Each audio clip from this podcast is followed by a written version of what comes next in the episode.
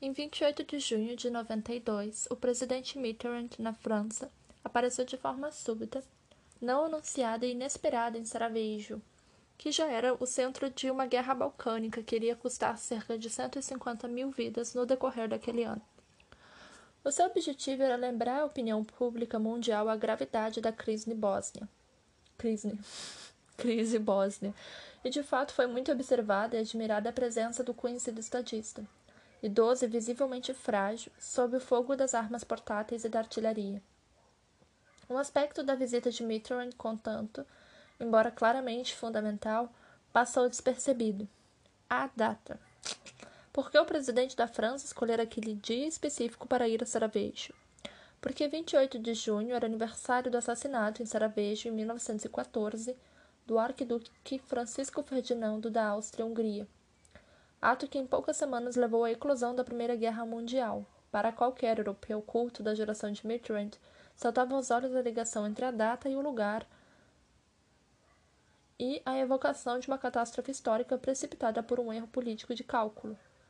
Que melhor maneira de dramatizar as implicações potenciais da crise bósnia que escolhendo uma data assim tão simbólica mas quase ninguém captou a alusão, exceto uns poucos historiadores profissionais e cidadãos muito idosos.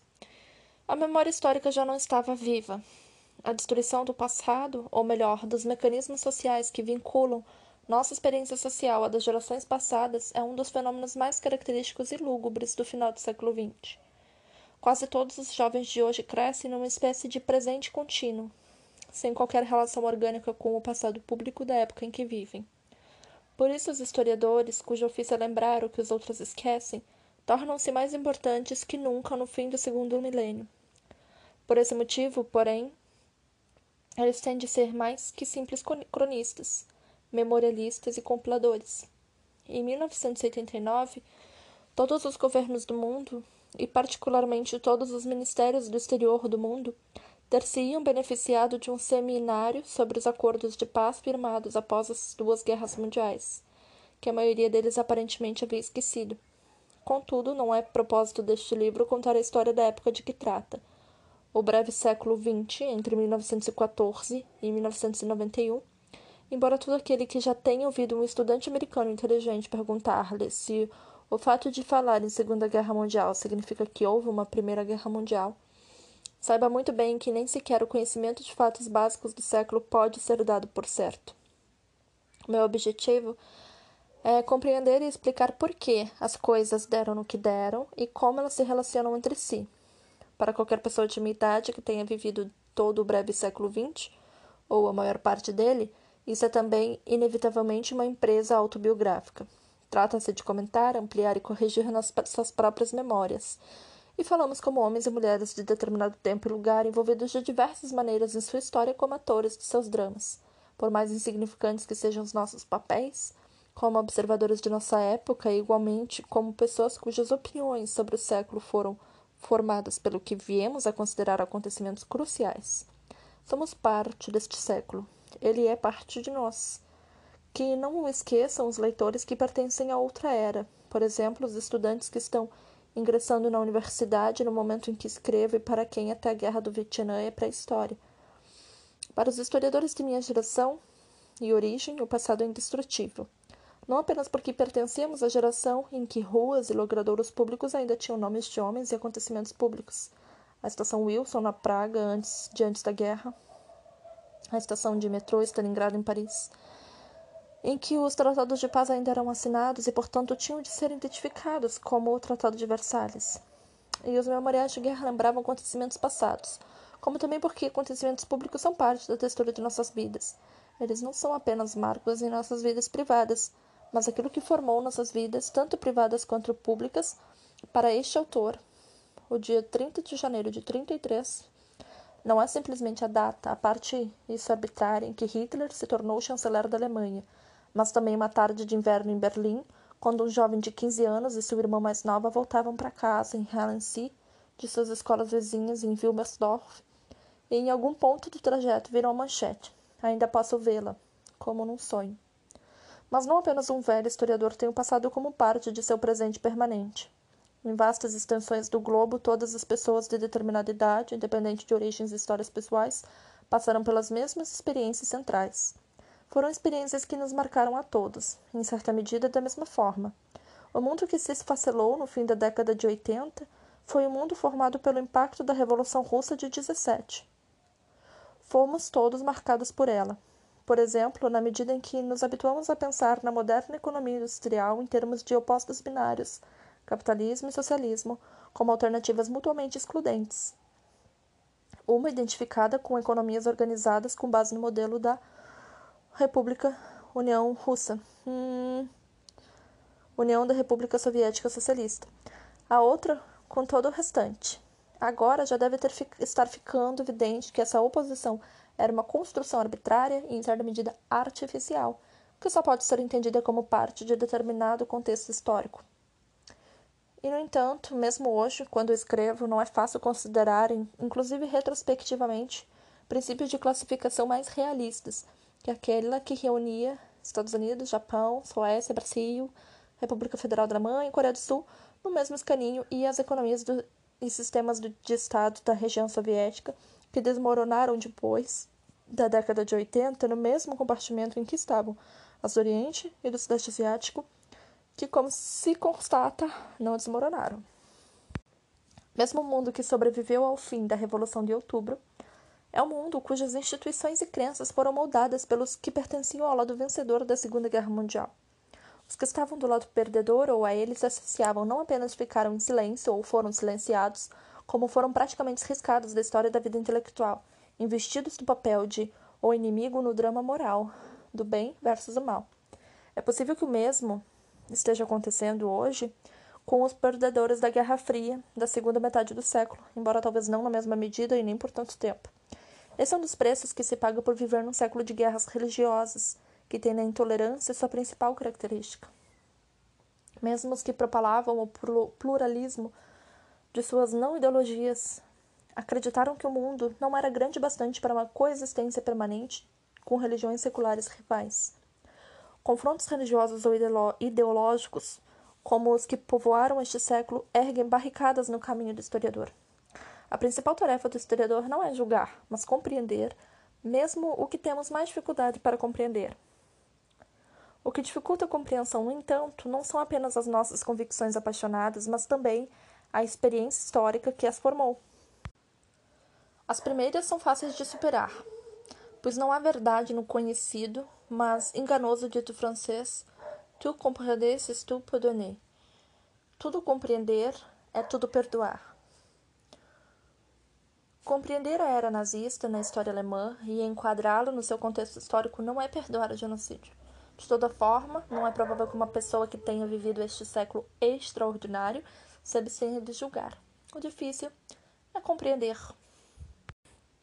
Como iremos compreender o breve século XX, ou seja, os anos que vão da eclosão da Primeira Guerra Mundial ao colapso da União Soviética, que, como agora podemos ver retrospectivamente, formam um período histórico coerente já encerrado. Não sabemos o que virá a seguir, nem como será o segundo milênio, embora possamos ter certeza de que ele terá sido moldado pelo breve século XX. Contudo, não há como duvidar seriamente de que em fins da década de 80 e início da década de 90, uma era se encerrou e outra nova começou. Esta é informação essencial para os historiadores do século, pois, embora eles possam especular sobre o futuro à luz de sua compreensão do passado, seu trabalho não tem a ver com palpites em corridas de cavalos, as únicas corridas de cavalos que esses historiadores podem pretender relatar e analisar são as já ganhas ou perdidas, seja como for, nos últimos 30 ou 40 anos, o desempenho dos adivinhos, fossem quais fossem suas qualificações profissionais como profetas, mostrou-se tão espetacularmente ruim que só governos e institutos de pesquisa econômica ainda têm ou dizem ter maior confiança nele. É possível mesmo que depois da Segunda Guerra Mundial esse desempenho tenha piorado. Neste livro, a estrutura do breve século XX parece uma espécie de tríptico ou sanduíche histórico. A uma era de catástrofe que se estendeu de 1914 até depois da Segunda Guerra Mundial, seguiram-se cerca de 25 ou 30 anos de extraordinário crescimento econômico e transformação social, anos que provavelmente mudaram de maneira mais profunda a sociedade humana que qualquer outro período de brevidade comparável. Retrospectivamente, podemos ver esse período como uma espécie de era de ouro, e assim foi visto quase imediatamente depois que acabou no início da década de 70. A última parte do século foi uma nova era de decomposição, incerteza e crise, e com efeito, para grandes áreas do mundo, como a África, a ex-União Soviética e as partes anteriormente socialistas da Europa, de catástrofe. À medida que a década de 80 dava lugar à de 90, o estado de espírito dos que refletiam sobre o passado e o futuro do século era de crescente melancolia, fim de século. Fim do século, né, amores? Visto que privilegiado, visto do privilegiado ponto de vista da década de 90. Tudo bom? O breve século XX passou por uma curta era de ouro, entre uma crise e outra, e entrou no futuro desconhecido e problemático, mas não necessariamente apocalíptico. Contudo, talvez os historiadores queiram lembrar aos especuladores metafísicos do fim da história. Haverá um futuro. A única generalização 100% segura sobre a história é aquela que diz que enquanto houver raça humana, haverá história. O roteiro desse livro segue esse preceito. Ele começa com a Primeira Guerra Mundial, que assinalou o colapso da civilização ocidental do século XIX. Tratava-se de uma civilização capitalista na economia, liberal na estrutura legal e constitucional, burguesa na imagem de sua classe hegemônica característica, exultante com o avanço da ciência, do conhecimento e da educação e também com o progresso material e moral, e profundamente convencida da centralidade da Europa, berço das revoluções da ciência, das artes, da política e da indústria, e cuja economia prevalecera na maior parte do mundo, que seus soldados haviam conquistado e subjugado. Uma Europa cujas populações, incluindo-se o vasto e crescente fluxo de imigrantes europeus e seus descendentes, haviam crescido até somar um terço da raça humana, e cujos maiores estados constituíam o sistema da política mundial. Para essa sociedade, as décadas que vão da eclosão da Primeira Guerra Mundial aos resultados da Segunda foram uma era de catástrofe. Durante 40 anos, ela foi de calamidade em calamidade. Houve ocasi ocasiões, houve ocasiões em que mesmo conservadores inteligentes não apostariam em sua sobrevivência. Ela foi abalada por duas guerras mundiais, seguidas por duas ondas de rebelião e revolução globais que levaram ao poder um sistema que se dizia alternativa historicamente predestinada para a sociedade capitalista e burguesa e que foi adotado primeiro em um sexto da superfície da Terra e após a Segunda Guerra Mundial por um terço da população do globo. Os imensos impérios coloniais erguidos durante a era do Império foram abalados e ruíram em pó. Toda a história do imperialismo moderno tão firme e autoconfiante quando da morte da rainha Vitória da Grã-Bretanha, não durará mais que o tempo de uma vida humana, digamos a de Winston Churchill, que nasceu em 1874 e morreu em 1965. Mais ainda, uma crise econômica mundial de profundidade sem precedentes pôs de joelhos até mesmo as economias capitalistas mais fortes e pareceu reverter a criação de uma economia mundial única, feito bastante notável do capitalismo liberal do século XX. 20 não, 19. Mesmo os Estados Unidos, a salvo de guerra e revolução, pareceram próximos do colapso. Enquanto a economia balançava, as instituições da democracia liberal praticamente desapareceram entre 1917 e 1942 restou apenas uma borda da Europa e partes da América do Norte e da Austrália. Enquanto isso, avançavam o fascismo e seu corolário de movimentos e regimes autoritários. A democracia só se salvou porque, para enfrentá-lo, houve uma aliança temporária e bizarra entre capitalismo liberal e comunismo. Basicamente, a vitória sobre a Alemanha de Hitler foi, como só poderia ter sido, uma vitória do Exército Vermelho. De muitas maneiras, esse período de aliança capitalista-comunista contra o fascismo, sobretudo as décadas de 30 e 40, constitui o ponto crítico da história do século XX e seu monumento e seu momento decisivo. De muitas maneiras, esse é um momento de paradoxo histórico nas relações entre capitalismo e comunismo, que na maior parte do século, com exceção do breve período de antifascismo, ocuparam posições de antagonismo inconciliável. A vitória da União Soviética sobre Hitler foi uma realização do regime já lá instalado pela Revolução de Outubro, como demonstra uma comparação do desempenho da economia russa czarista na Primeira Guerra Mundial com a economia soviética na Segunda Guerra.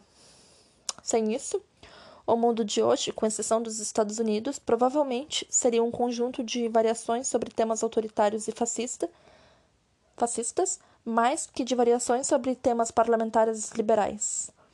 Uma das ironias deste estranho século é que o resultado mais duradouro da Revolução de Outubro, cujo objetivo era a derrubada global do capitalismo, foi salvar o seu antagonista, tanto na guerra quanto na paz, fornecendo-lhe um incentivo, o medo, para reformar-se após a Segunda Guerra Mundial e ao estabelecer a popularidade do planejamento econômico, oferecendo-lhes alguns procedimentos para sua reforma.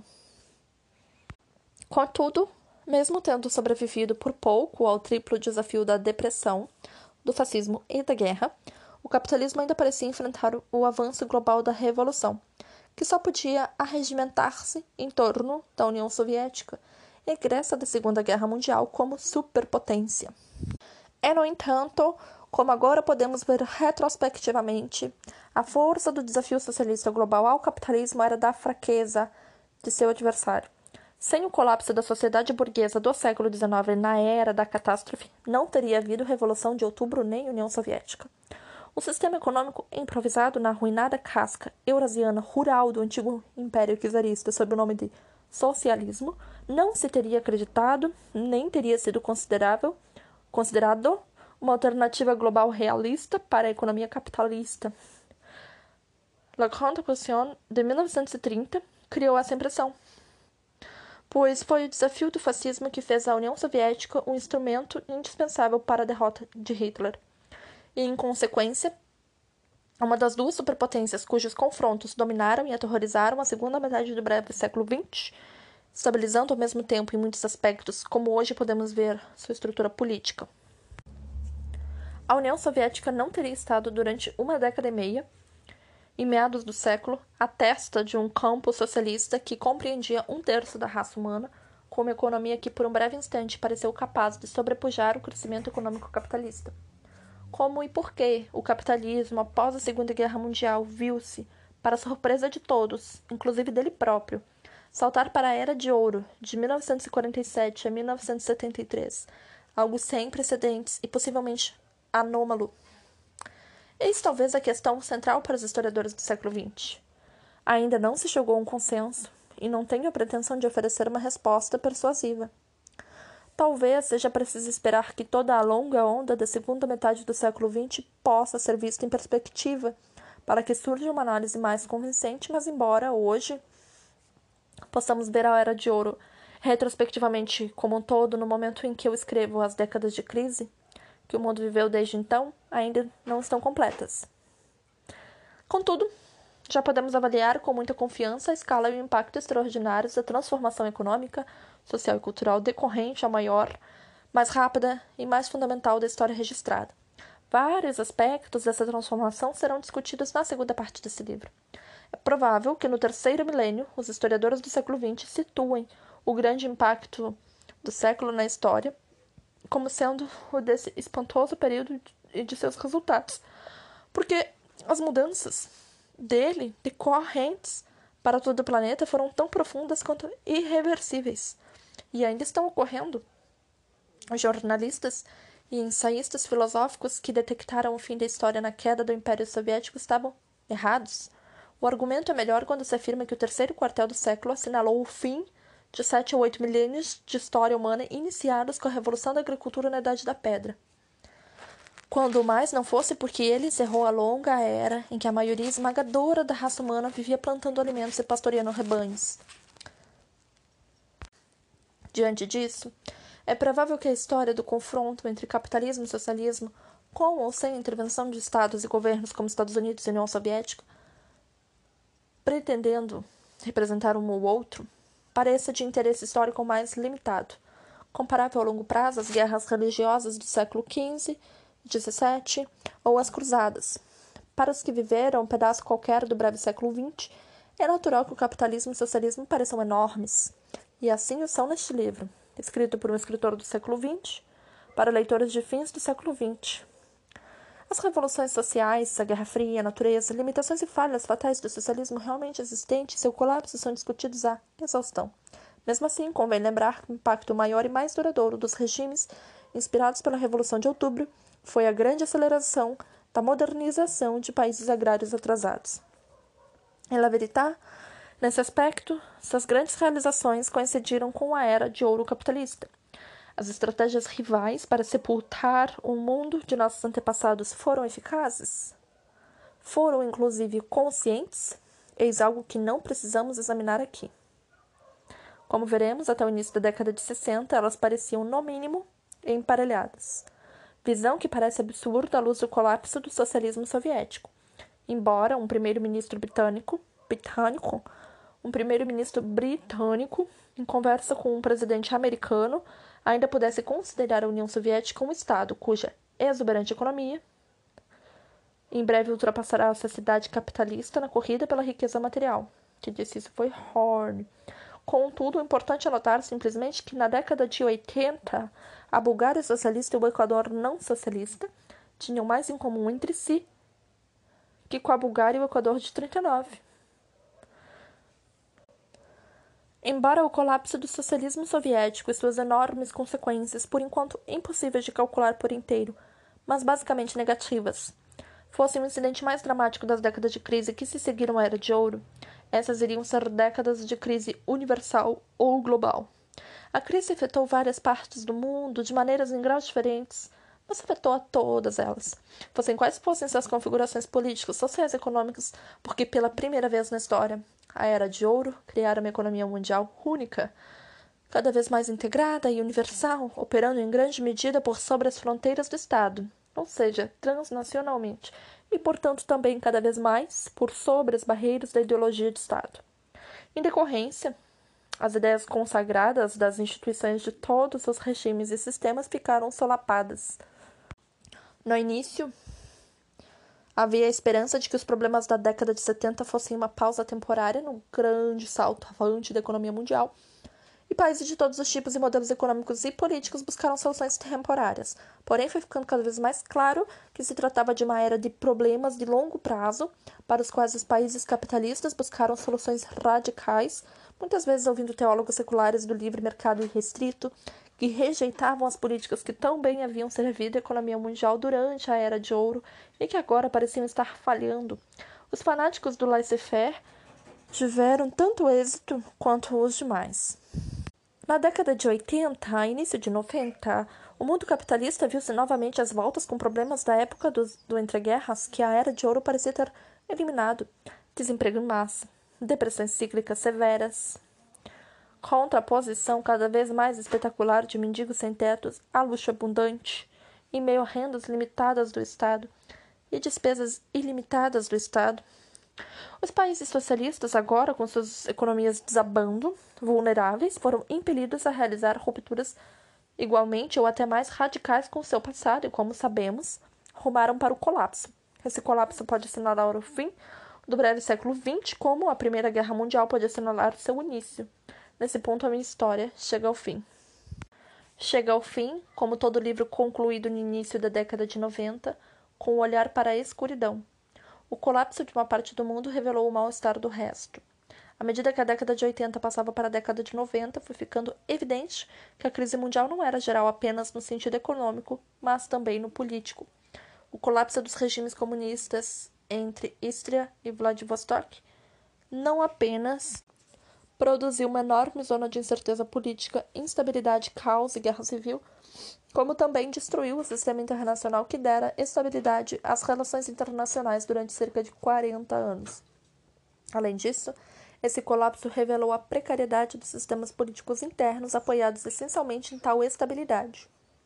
As tensões das economias em dificuldades minaram os sistemas políticos das democracias liberais, parlamentares ou presidenciais que desde a Segunda Guerra Mundial vinham funcionando tão bem nos países capitalistas assim como minaram todos os sistemas políticos vigentes no terceiro mundo.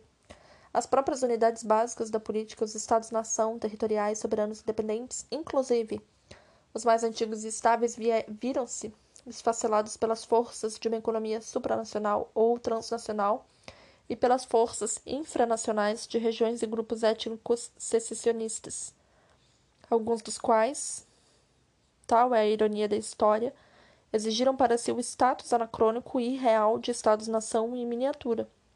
O futuro da política era obscuro, mas sua crise, ao final do breve século, patente. Ainda mais óbvia que as incertezas da economia e da política mundiais era a crise social e moral, refletindo as transformações pós-década de 1950 na vida humana, que também encontraram expressão generalizada, embora confusa, nessas décadas de crise. Foi uma crise das crenças e supostos sobre os quais se apoiava a sociedade moderna desde que os modernos ganharam sua famosa batalha contra os antigos no início do século XVIII. Uma crise das teorias racionalistas e humanistas, abraçadas tanto pelo capitalismo liberal como pelo comunismo, e que tornaram possível a breve, mas decisiva aliança dos dois contra o fascismo, que as rejeitava. Um observador conservador alemão, Michael Sturmer, disse corretamente em 93 que as crenças do Oriente e do Ocidente estavam em questão. Há um estranho paralelismo entre Oriente e Ocidente. No Oriente, a doutrina de Estado insistia em que a humanidade era dona de seu destino. Contudo, mesmo que nós, mesmo nós acreditávamos numa versão menos oficial e extrema de, do mesmo slogan, a humanidade estava para tornar-se dona de seus destinos. A pretensão de onipotência desapareceu absolutamente no Oriente, e só relativamente Chernow, Chernow, Chernow, Chernow, ah, é negócio em francês. Mas os dois lados naufragaram. Abre aspas. Há um estranho paralelismo entre Oriente e Ocidente. No Oriente, a doutrina de Estado insistia em que a humanidade era dona de seu destino. Contudo, mesmo nós acreditávamos numa versão menos oficial e extrema do mesmo slogan. A humanidade estava para tornar-se dona de seus destinos. A pretensão de onipotência desapareceu absolutamente no Oriente e só relativamente no com a gente, mas os dois lados naufragaram. Malandramente. Paradoxalmente, uma era cuja única pretensão de benefícios, fechamos aspas, ok? Paradoxalmente, uma era cuja única pretensão de benefícios para a humanidade se assentava em enormes triunfos de um progresso material apoiado na ciência e tecnologia, encerrou-se numa rejeição destas por grupos, grupos substanciais da opinião pública e pessoas que se pretendiam pensadoras no Ocidente. Contudo, a crise moral não dizia respeito apenas aos supostos da civilização moderna, mas também às estruturas históricas das relações humanas que a sociedade moderna herdara de um passado pré-industrial e pré-capitalista e que agora vemos haviam possibilitado seu funcionamento. Não era a crise de uma forma de organizar sociedades, mas de todas as formas. Os estranhos apelos em favor de uma sociedade civil, não especificada de uma comunidade, eram as vozes de gerações perdidas e à deriva. Elas se faziam ouvir numa era em que tais palavras, tendo perdido seus sentidos tradicionais, se haviam tornado frases insípidas não restava outra maneira de definir identidade de grupo senão definir os que nele não estavam. Para o poeta Eliot, é assim que o mundo acaba, diz Eliot. É assim que o mundo acaba. Não com uma explosão, mas com lamúria. O breve século XX se acabou com os dois. A Era dos Extremos, capítulo 3 Como comparar o mundo da década de 90 ao mundo de 1914? Nele viviam 5 ou 6 bilhões de seres humanos, talvez três vezes mais que na eclosão da Primeira Guerra Mundial. E isso, embora no breve século XX mais homens tivessem sido mortos ou abandonados à morte por decisão humana que jamais antes na história. Uma estimativa recente das mega-mortes do século menciona 187 milhões de pessoas, o equivalente a mais de 1 em 10 da população mundial total de 1900. Na década de 90, a maioria das pessoas era mais alta e mais pesada que seus pais, mais bem alimentada e muito mais longeva. Embora talvez as catástrofes das décadas de 80 e 90 na África, na América Latina e na União Soviética, extinta União Soviética, tornem difícil acreditar nisso. O mundo estava incomparavelmente mais rico que jamais esteve em sua capacidade de produzir bens e serviços e na interminável variedade destes. Não for assim, não teria conseguido manter uma população global muitas vezes maior que jamais antes na história do mundo. Até a década de 80, a maioria das pessoas vivia melhor que seus pais, e nas economias avançadas, melhor que algum dia tinha esperado viver, ou mesmo imaginado possível viver. Durante algumas décadas, em meados do século, chegou a parecer que se haviam descoberto maneiras de distribuir pelo menos parte dessa enorme riqueza com um certo grau de justiça entre os trabalhadores dos países mais, mais ricos. Mas no fim do século, a desigualdade voltava a prevalecer e também entrava maciçamente nos ex-países socialistas, onde antes imperava uma certa igualdade de pobreza. A humanidade era muito mais culta que em 1914.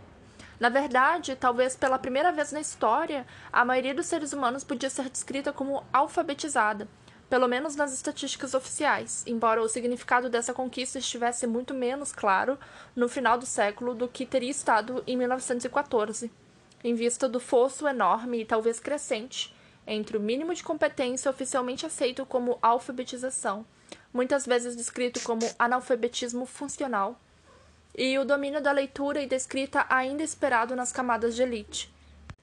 O mundo estava repleto de uma tecnologia revolucionária em avanço constante, baseada em triunfos da ciência natural previsíveis em 1914, mas que na época mal haviam começado e cuja consequência política mais impressionante talvez fosse a revolução nos transportes e nas comunicações, que praticamente anulou o tempo e distância. Era um mundo que podia levar a cada residência, todos os dias, a qualquer hora, mais informação e diversão do que dispunham os imperadores em 1914. Ele dava condições às pessoas de se falarem entre si, cruzando oceanos e continentes, ao toque de alguns botões, e, para quase todas as questões práticas, abolia as vantagens culturais da cidade sobre o campo. Por que, então, o século terminara não com uma comemoração desse progresso inigualado e maravilhoso, mas num estado de inquietação. Porque, como mostram as epígrafes deste capítulo, tanto cérebros pensantes o veem em retrospecto sem satisfação e, com certeza, sem confiança no futuro. Não apenas porque, sem dúvida, ele foi o século mais assassino de que temos registro, tanto na escala, frequência e extensão da guerra que o preencheu, mal cessando por um momento na década de 20, como também pelo volume único das catástrofes humanas que produziu, desde as maiores fomes da história até o genocídio sistemático. Ao contrário do longo século XIX, que pareceu e na verdade foi um período de progresso material, intelectual e moral quase ininterrupto, quer dizer, de melhoria nas condições de vida civilizada, houve, a partir de 1914, uma acentuada regressão dos padrões então tidos como normais nos países desenvolvidos e nos ambientes da classe média e que todos acreditavam piamente estivessem se espalhando para as regiões mais atrasadas e para as camadas menos esclarecidas da população. Visto que este século nos ensinou e continua a ensinar que os seres humanos podem aprender a viver nas condições mais brutalizadas e teoricamente intoleráveis, não é fácil apreender a extensão do regresso por desgraça cada vez mais rápido ao que nossos ancestrais do século XIX teriam chamado padrões de barbarismo. Esquecemos que o velho revolucionário Frederick Engels ficou horrorizado com a expansão de uma bomba republicana irlandesa em Westminster Hall, porque, como velho soldado, afirmava que a guerra se tratava contra combatentes e não contra não combatentes. Esquecemos que os pogroms na Rússia czarista que, com justiça, indignaram a opinião pública e impeliram milhões de judeus russos para o outro lado do Atlântico entre 1881 e 1914, eram pequenos, quase insignificantes, pelos padrões de massacre modernos. Os mortos contavam-se às dezenas, não às centenas e jamais aos milhões. Esquecemos que no passado uma convenção internacional estabeleceu que as hostilidades da guerra não devem começar sem aviso prévio explícito, sob a forma de uma arrazoada declaração de guerra ou de um ultimátum com declaração de guerra condicional. pois quando foi mesmo a última guerra iniciada com tal declaração explícita ou implícita? Ou que acabou com um tratado de paz formal negociado entre estados beligerantes? Durante o século XX, as guerras têm sido cada vez mais travadas contra a economia e a infraestrutura de estados e contra suas populações civis. Desde a Primeira Guerra Mundial, o número de baixas civis na guerra tem sido muito maior que as militares em todos os países beligerantes, com exceção dos Estados Unidos. Quantos de nós recordam que em 1914 se tinha por certo que, abre aspas para citar a Enciclopédia Britânica, a guerra civilizada, diz-nos o manual escolar, limita-se até onde possível à incapacitação das forças armadas do inimigo. Não fosse assim, a guerra continuaria até o extermínio de uma das partes. Há boas razões para que essa prática se tornasse um costume nos países da Europa. Fecha aspas. Não é que ignoremos o ressurgimento da tortura ou mesmo do assassinato como parte normal das operações de segurança pública nos Estados modernos, mas é provável que não avaliemos com precisão a dramática reviravolta implícita, considerando-se a longa era de desenvolvimento jurídico desde a primeira abolição formal da tortura num país ocidental, na década de 80 até 1914.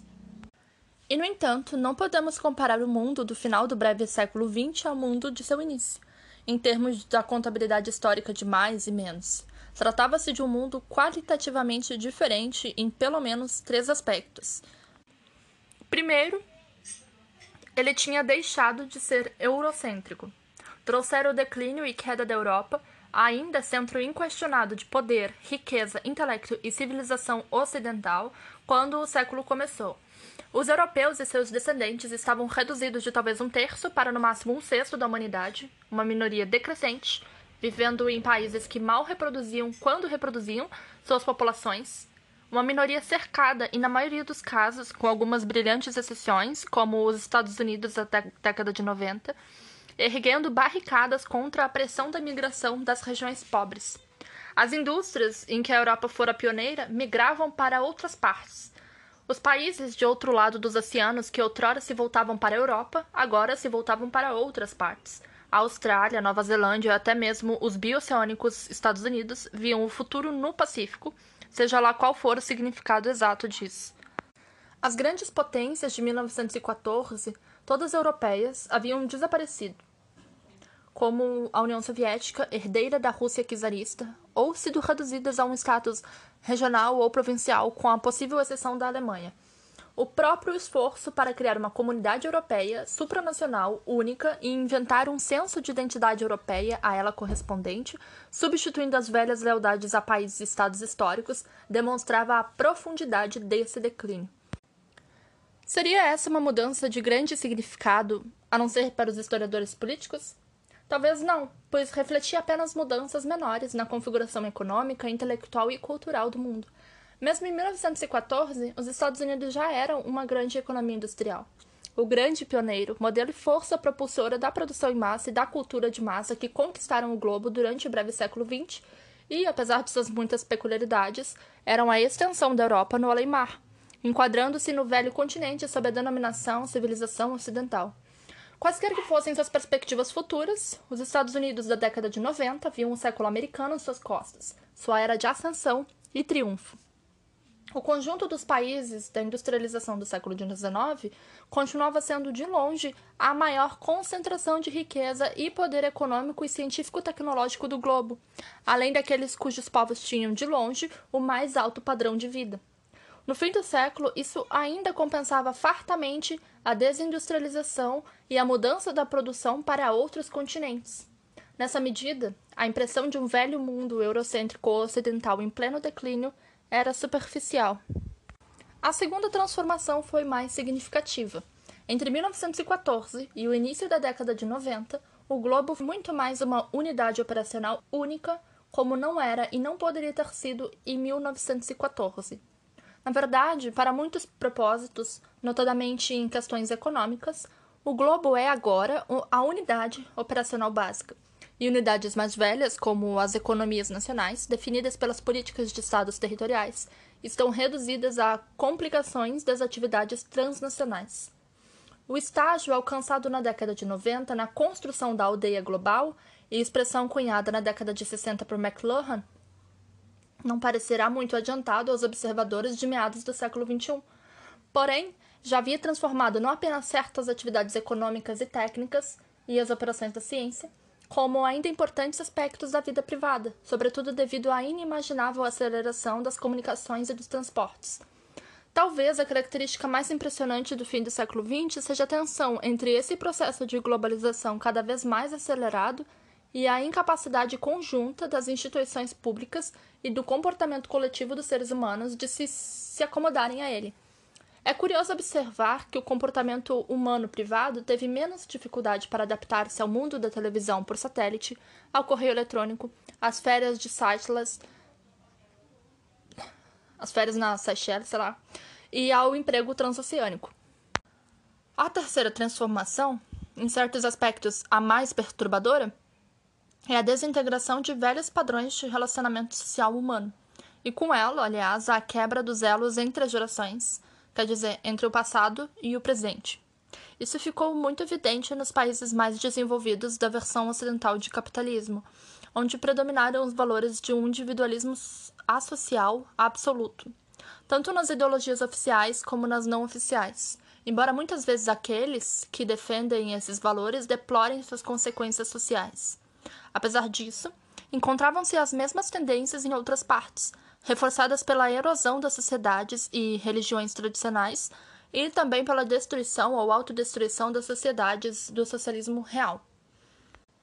Essa sociedade, formada por um conjunto de indivíduos egocentrados, sem outra conexão entre si, em busca apenas da própria satisfação, o lucro, o prazer, ou seja lá o que for, estava sempre implícita na teoria capitalista. Desde a era da Revolução, Observadores de todos os matizes ideológicos previram a consequente desintegração dos velhos laços sociais na prática e acompanharam seu desenvolvimento. É conhecido o eloquente tributo do Manifesto Comunista ao papel revolucionário do capitalismo. Abre aspas. A burguesia despedaçou impiedosamente os diversos laços feudais que ligavam o homem a seus superiores naturais e não deixou nenhum outro nexo entre homem e homem, além do puro interesse próprio. Fecha aspas. Mas não foi exatamente assim que a nova e revolucionária sociedade capitalista funcionou na prática. Na prática, a nova sociedade operou não pela destruição maciça de tudo que o herdara da velha sociedade, mas adaptando seletivamente a herança do passado para o uso próprio. Não há enigma sociológico na disposição da sociedade burguesa de introduzir um individualismo, aqui a gente abre aspas, um individualismo radical na economia e despedaçar todas as relações sociais ao fazê-lo, isto é, sempre que atrapalhassem, temendo ao mesmo tempo um individualismo experimental radical na cultura ou no campo do comportamento e da moralidade. Isso é uma citação de Daniel Bell, 1976. Fecha aspas. A maneira mais eficaz de construir uma economia industrial baseada na empresa privada era combiná-la com motivações que nada tivessem a ver com a lógica do livre mercado. Por exemplo, com a ética protestante, com a abstenção da satisfação imediata, com a ética do trabalho árduo, com a noção de dever e confiança familiar, mas de certo não com a antimônica rebelião dos indivíduos. Contudo, Marx e os outros profetas da desintegração dos velhos valores e relações sociais tinham razão. O capitalismo era uma força revolucionadora permanente e contínua. Claro que ela acabaria por desintegrar mesmo as partes do passado pré-capitalista que antes achava convenientes, ou até mesmo essenciais para o seu próprio desenvolvimento. Acabaria cerrando pelo menos um dos galhos em que se assentava. Isso vem acontecendo desde meados do século sob o impacto da extraordinária explosão econômica da Era de Ouro e depois, com suas consequentes mudanças sociais e culturais, a mais profunda revolução na sociedade desde a Idade da Pedra, o galho começou a estalar e partir-se. No fim deste século, pela primeira vez, tornou-se possível ver como pode ser um mundo em que o passado, inclusive passado, o passado no presente, perdeu seu papel em que os velhos mapas e cartas que guiavam os seres humanos pela vida individual e coletiva não mais representavam a paisagem na qual nos movemos, o mar em que navegamos, em que não sabemos aonde nos leva ou mesmo aonde deve levar-nos nossa viagem. É a essa situação que uma parte da humanidade já deve acomodar-se no final do século. No novo milênio, outras deverão fazê-lo. Porém, então, quem sabe, já seja possível ver melhor para onde vai a humanidade. Olhando para trás, vemos a estrada que nos trouxe até aqui. Foi o que tentei fazer neste livro. Não sabemos o que moldará o futuro. Embora eu não tenha resistido à tentação de refletir sobre parte desses problemas, na medida em que eles surgem dos escombros do período que acaba de chegar ao fim. Esperamos que seja um mundo melhor, mais justo e mais viável. O velho século não acabou bem. Capítulo 1 A Era da Guerra Total. Abre aspas para citar um poema de Siegfried Sasson. Fila de rostos pálidos murmurando, máscaras de medo. Eles deixam as trincheiras subindo pela borda, enquanto o tempo bate vazio e apressado nos pulsos, e a esperança de olhos furtivos e punhos cerrados naufraga na lama. Ó Jesus, fazei com que isso acabe. Agora um trecho de Rose as to Bombardment by Aircraft, por Townsend. Talvez se ache melhor, em vista das alegações de barbaridade dos ataques aéreos, manter as aparências com a formulação de regras mais brandas e também limitando-se nominalmente o bombardeio a alvos de caráter estritamente militar para evitar enfatizar a verdade de que a guerra aérea tornou tais restrições obsoletas e impossíveis. Talvez se passe algum tempo até que ocorra outra guerra, e enquanto isso, o público pode ser educado quanto ao significado da guerra aérea. Isso foi publicado em 1986, e por fim um trecho de Signs by the Roadside por Hendrick, publicado em 1992. Assim começa. Saravejo, 1946.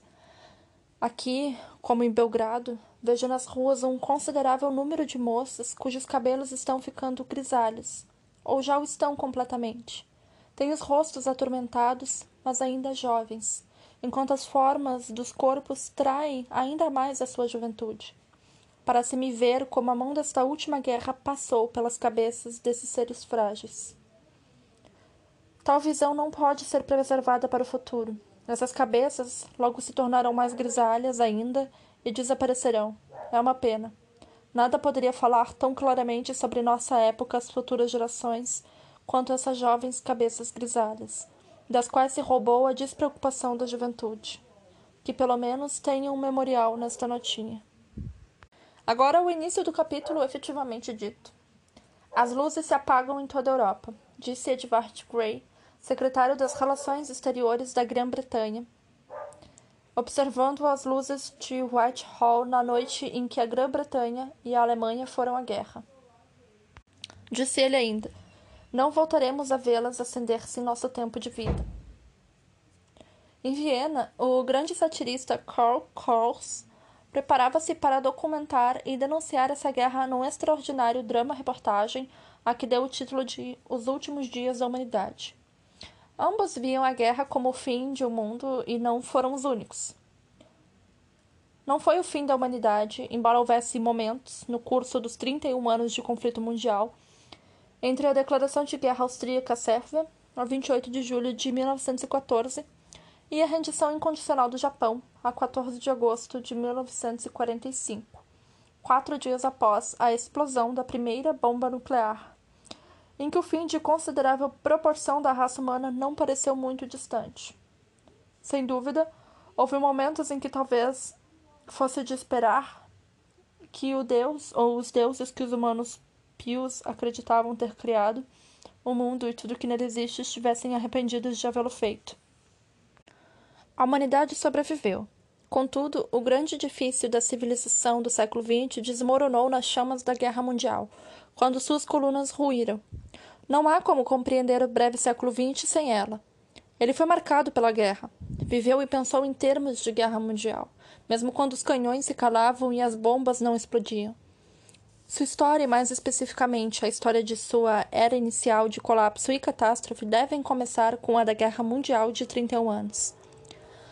Para os que cresceram antes de 1914, o contraste foi tão impressionante que muitos, inclusive a geração dos pais deste historiador, ou pelo menos de seus membros centro-europeus, se recusaram a ver qualquer continuidade com o passado, paz significava antes de 1914.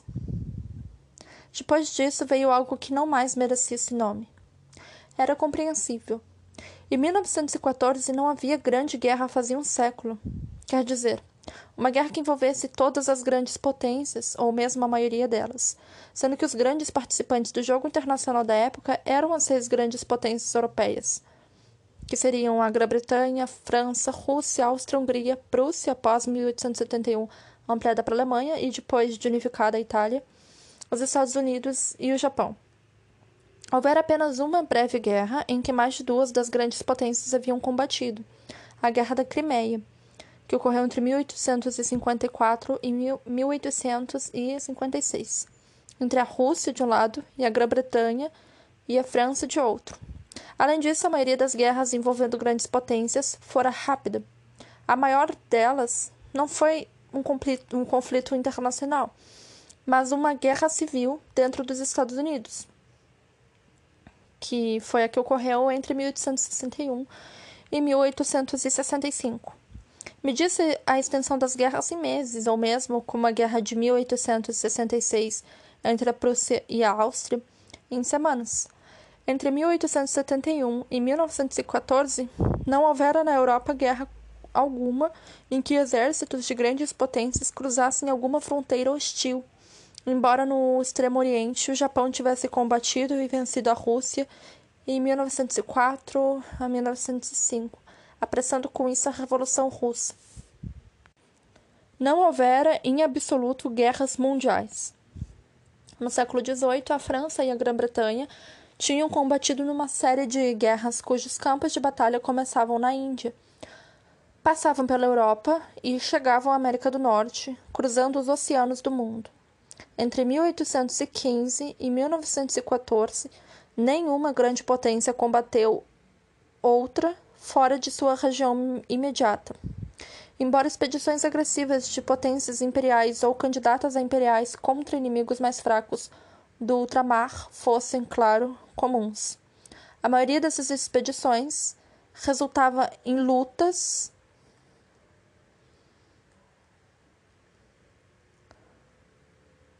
espetacularmente unilaterais, como as guerras do Estados, dos Estados Unidos contra o México, que ocorreram entre 1846 a 1848, e a Espanha, que ocorreu em 1898, e as várias campanhas para ampliar os impérios coloniais britânico e francês, embora de vez em quando a escória reagisse, como quando os franceses tiveram de retirar-se do México na década de, de 1860 e os italianos da Etiópia em 1896. Com os estados modernos munidos de arsenais cada vez mais cheios de uma tecnologia de morte tremendamente superior, mesmo seus adversários mais formidáveis só podiam esperar, na melhor das hipóteses, um adiamento da retirada inevitável. Esses conflitos exóticos eram material para livros de aventura ou reportagens dos correspondentes de guerra. Essa inovação de meados do século XX, mais que uh, assuntos de relevância direta para a maioria dos habitantes dos estados que travavam e venciam. Tudo isso mudou em 1914.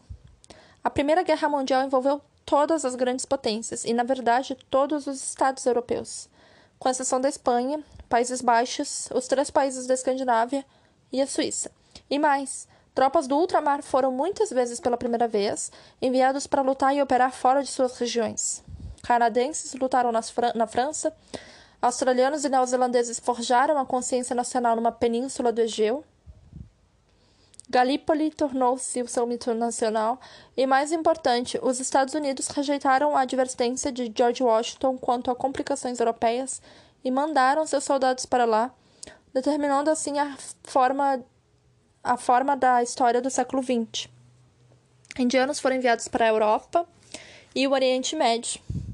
Batalhões de trabalhadores chineses vieram para o Ocidente, africanos lutaram no exército francês. Embora a ação militar fora da Europa não fosse muito significativa, a não ser no Oriente Médio, a guerra naval foi mais uma vez global.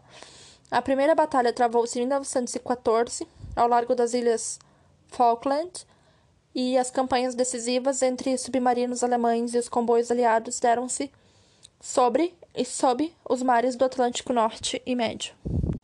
É quase necessário demonstrar que a Segunda Guerra Mundial foi global Praticamente todos os estados independentes do mundo se envolveram, quisessem ou não, embora as repúblicas da América Latina só participassem de forma mais nominal. As colônias das potências imperiais não tiveram escolha, com exceção da futura República da Irlanda de, Su de Suécia, Suíça, Portugal, Turquia e Espanha na Europa, e talvez do Afeganistão fora da Europa. Quase todo o globo foi beligerante ou ocupado, ou as duas coisas juntas. Quanto aos campos de batalha, os nomes de ilhas melanésias e assentamentos nos desertos norte-africanos, na Birmania e nas Filipinas tornaram-se tão conhecidos dos leitores de jornais e radiovintes, e essa foi essencialmente a guerra dos noticiários radiofônicos, quanto os nomes de batalhas no Ártico e no Cáucaso, na Normândia, em Stalingrado e em Kursk.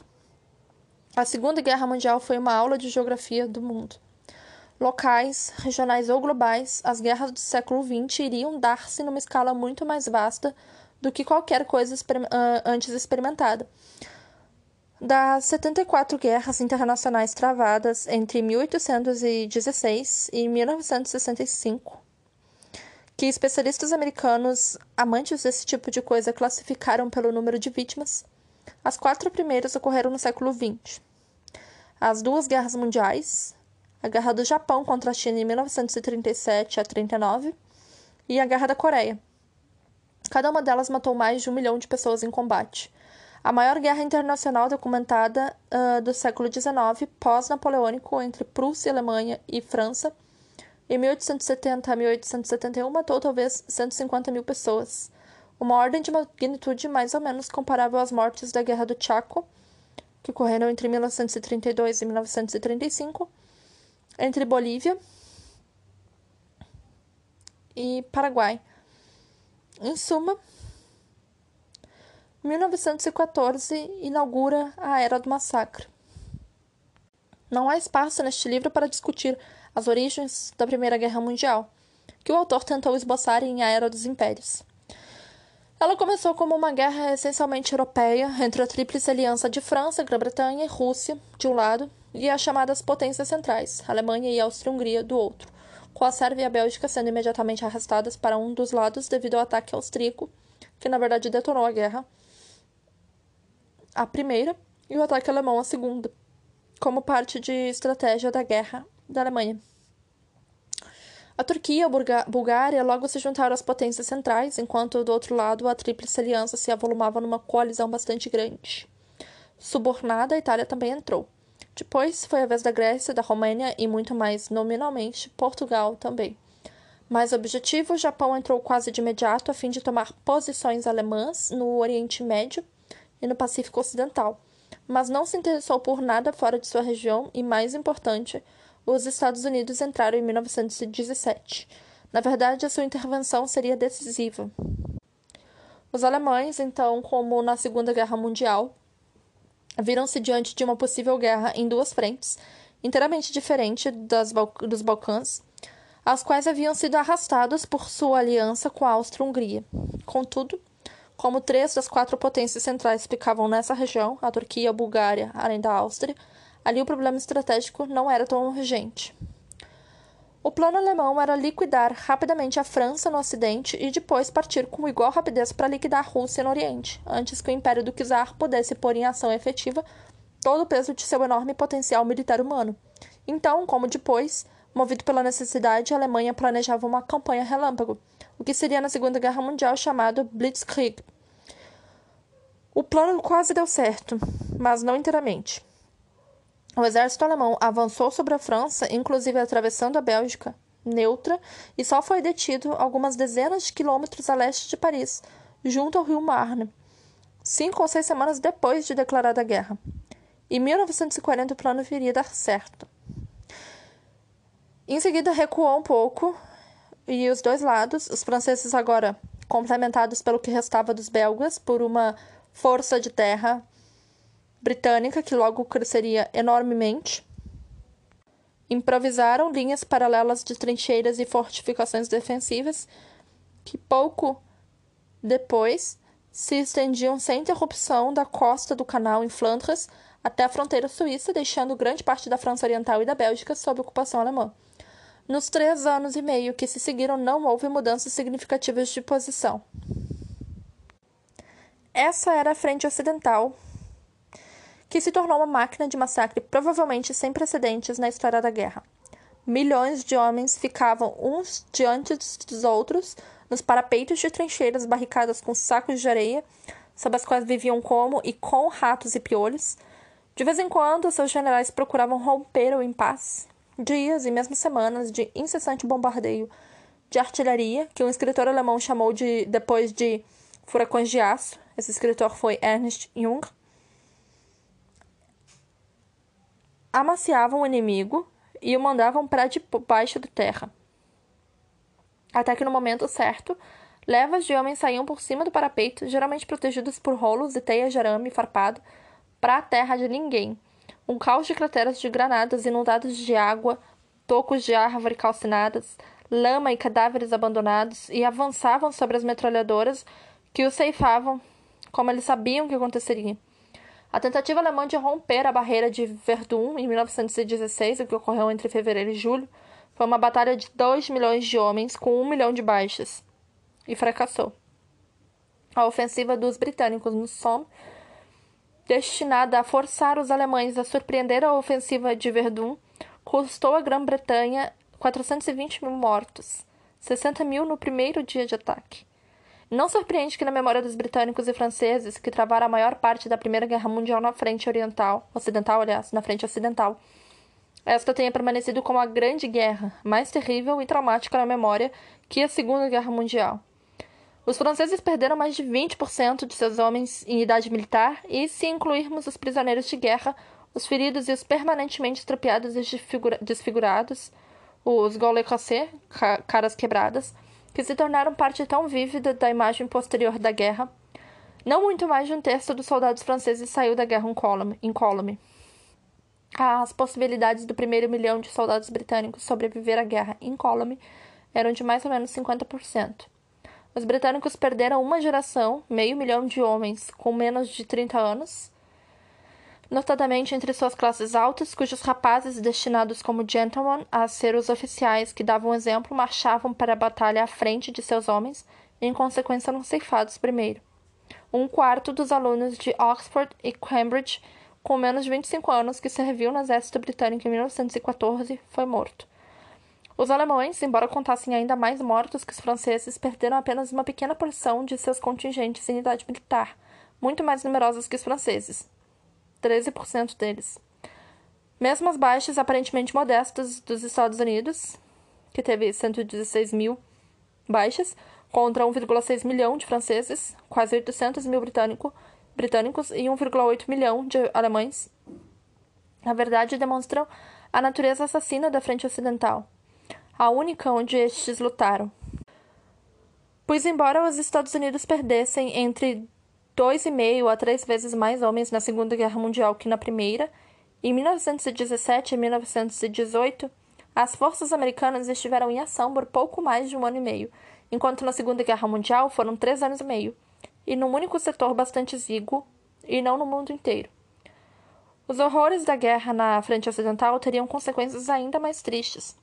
Sem dúvida, a própria experiência ajudou a brutalizar tanto a guerra como a política. Se uma podia ser feita sem contar os custos humanos ou quaisquer outros, por que não a outra? Quase todos os que serviram na Primeira Guerra Mundial, em sua esmagadora maioria soldados rasos, saíram dela inimigos convictos da guerra. Contudo, os ex-soldados que haviam passado por aquele tipo de guerra, sem se voltarem contra ela, às vezes extraíam da experiência partilhada de viver com a morte e a coragem um sentimento de incomunicável e bárbara superioridade, inclusive em relação a mulheres e não combatentes, que viria a formar as fileiras da ultradireita do, do pós-guerra.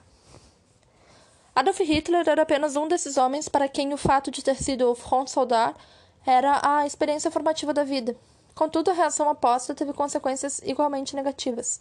Após a guerra, tornou-se bastante evidente para os políticos, pelo menos nos países democráticos, que os banhos de sangue de 1914 a 1918 não seriam mais tolerados pelos eleitores. A estratégia pós-1918 da Grã-Bretanha e da França, tal como a estratégia pós-Vietnã nos Estados Unidos, baseava-se nessa crença.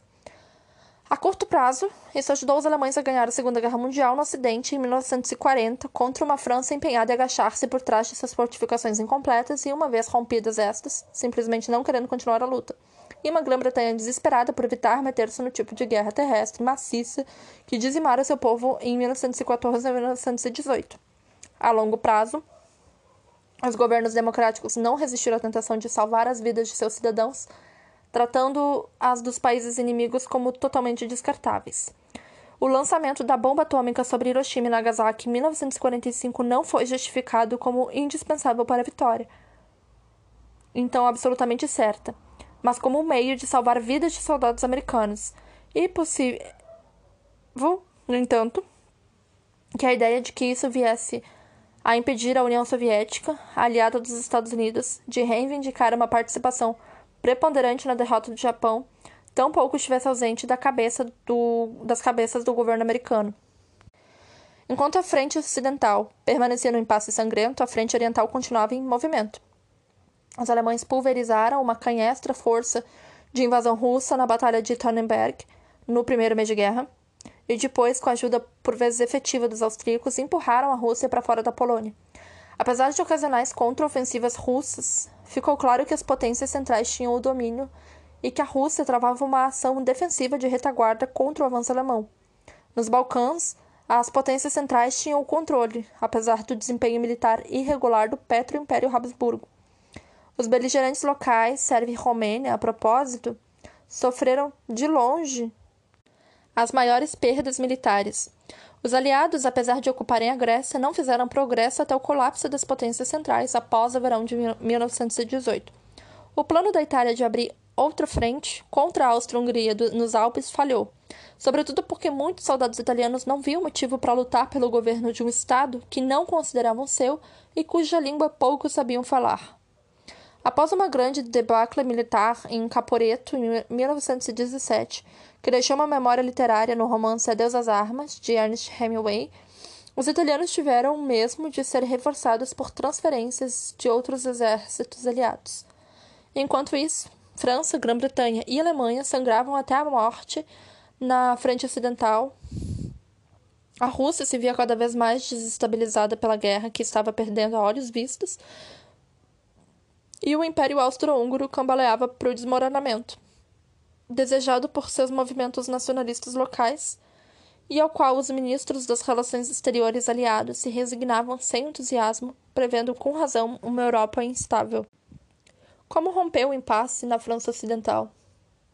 Esse era o problema crucial para os dois lados, pois sem vitória no Ocidente, nenhum dos dois podia vencer a guerra. Ainda mais porque a guerra naval também estava empatada. A não ser por uns poucos ataques ocasionais, os aliados os controlavam os, os oceanos, mas as frotas de combate britânicas e alemãs enfrentavam-se e imobilizavam uma outra no Mar do Norte. A única tentativa de entrar em combate se deu em 1916 e terminou indefinida. Mas visto que confinou a frota alemã às suas bases, no balanço geral foi vantajosa para os aliados. Os dois lados tentaram vencer pela tecnologia. Os alemães, sempre fortes em químicas, levaram o gás venenoso ao campo de batalha, onde ele se revelou ao mesmo tempo bárbaro e ineficaz, ocasionando o único caso autêntico de repulsa humanitária governamental ao meio de fazer a guerra, a Convenção de Genebra de 1925, pela qual o mundo se comprometia a não usar guerra química. E de fato, embora todos os governos continuassem a preparar-se para ela e esperassem que o inimigo a usasse, ela não foi usada por nenhum dos lados na Segunda Guerra Mundial se bem que os sentimentos humanitários não impedissem os italianos de lançar gás sobre os povos coloniais. O acentuado declínio dos valores da civilização após a Segunda Guerra Mundial acabou trazendo o gás venenoso de volta. Durante a guerra Irã-Iraque, na década de 80, o Iraque, então apoiado entusiasticamente pelos Estados Ocidentais, usou à vontade contra soldados civis. Os britânicos foram pioneiros nos veículos blindados de esteira, ainda conhecidos então pelo codinome de tanques, mas seus generais, não muito brilhantes, ainda não haviam descoberto como usá-los.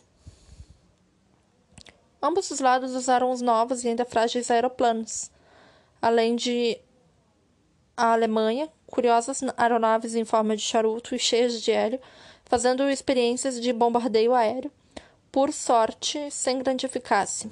A guerra aérea também atingiu a maioridade na Segunda Guerra Mundial, notadamente como um meio de aterrorizar civis. A única arma tecnológica que teve um efeito importante na guerra, em 1914 a 1918, foi o submarino, pois os dois lados, incapazes de derrotar os soldados um do outro, decidiram matar de fome os civis do adversário. Como todos os suprimentos da Grã-Bretanha eram transportados por mar, parecia factível estrangular as ilhas britânicas mediante uma guerra submarina cada vez mais implacável contra os navios. A campanha chegou perto do êxito em 1917, antes que se descobrissem meios efetivos para contê-la.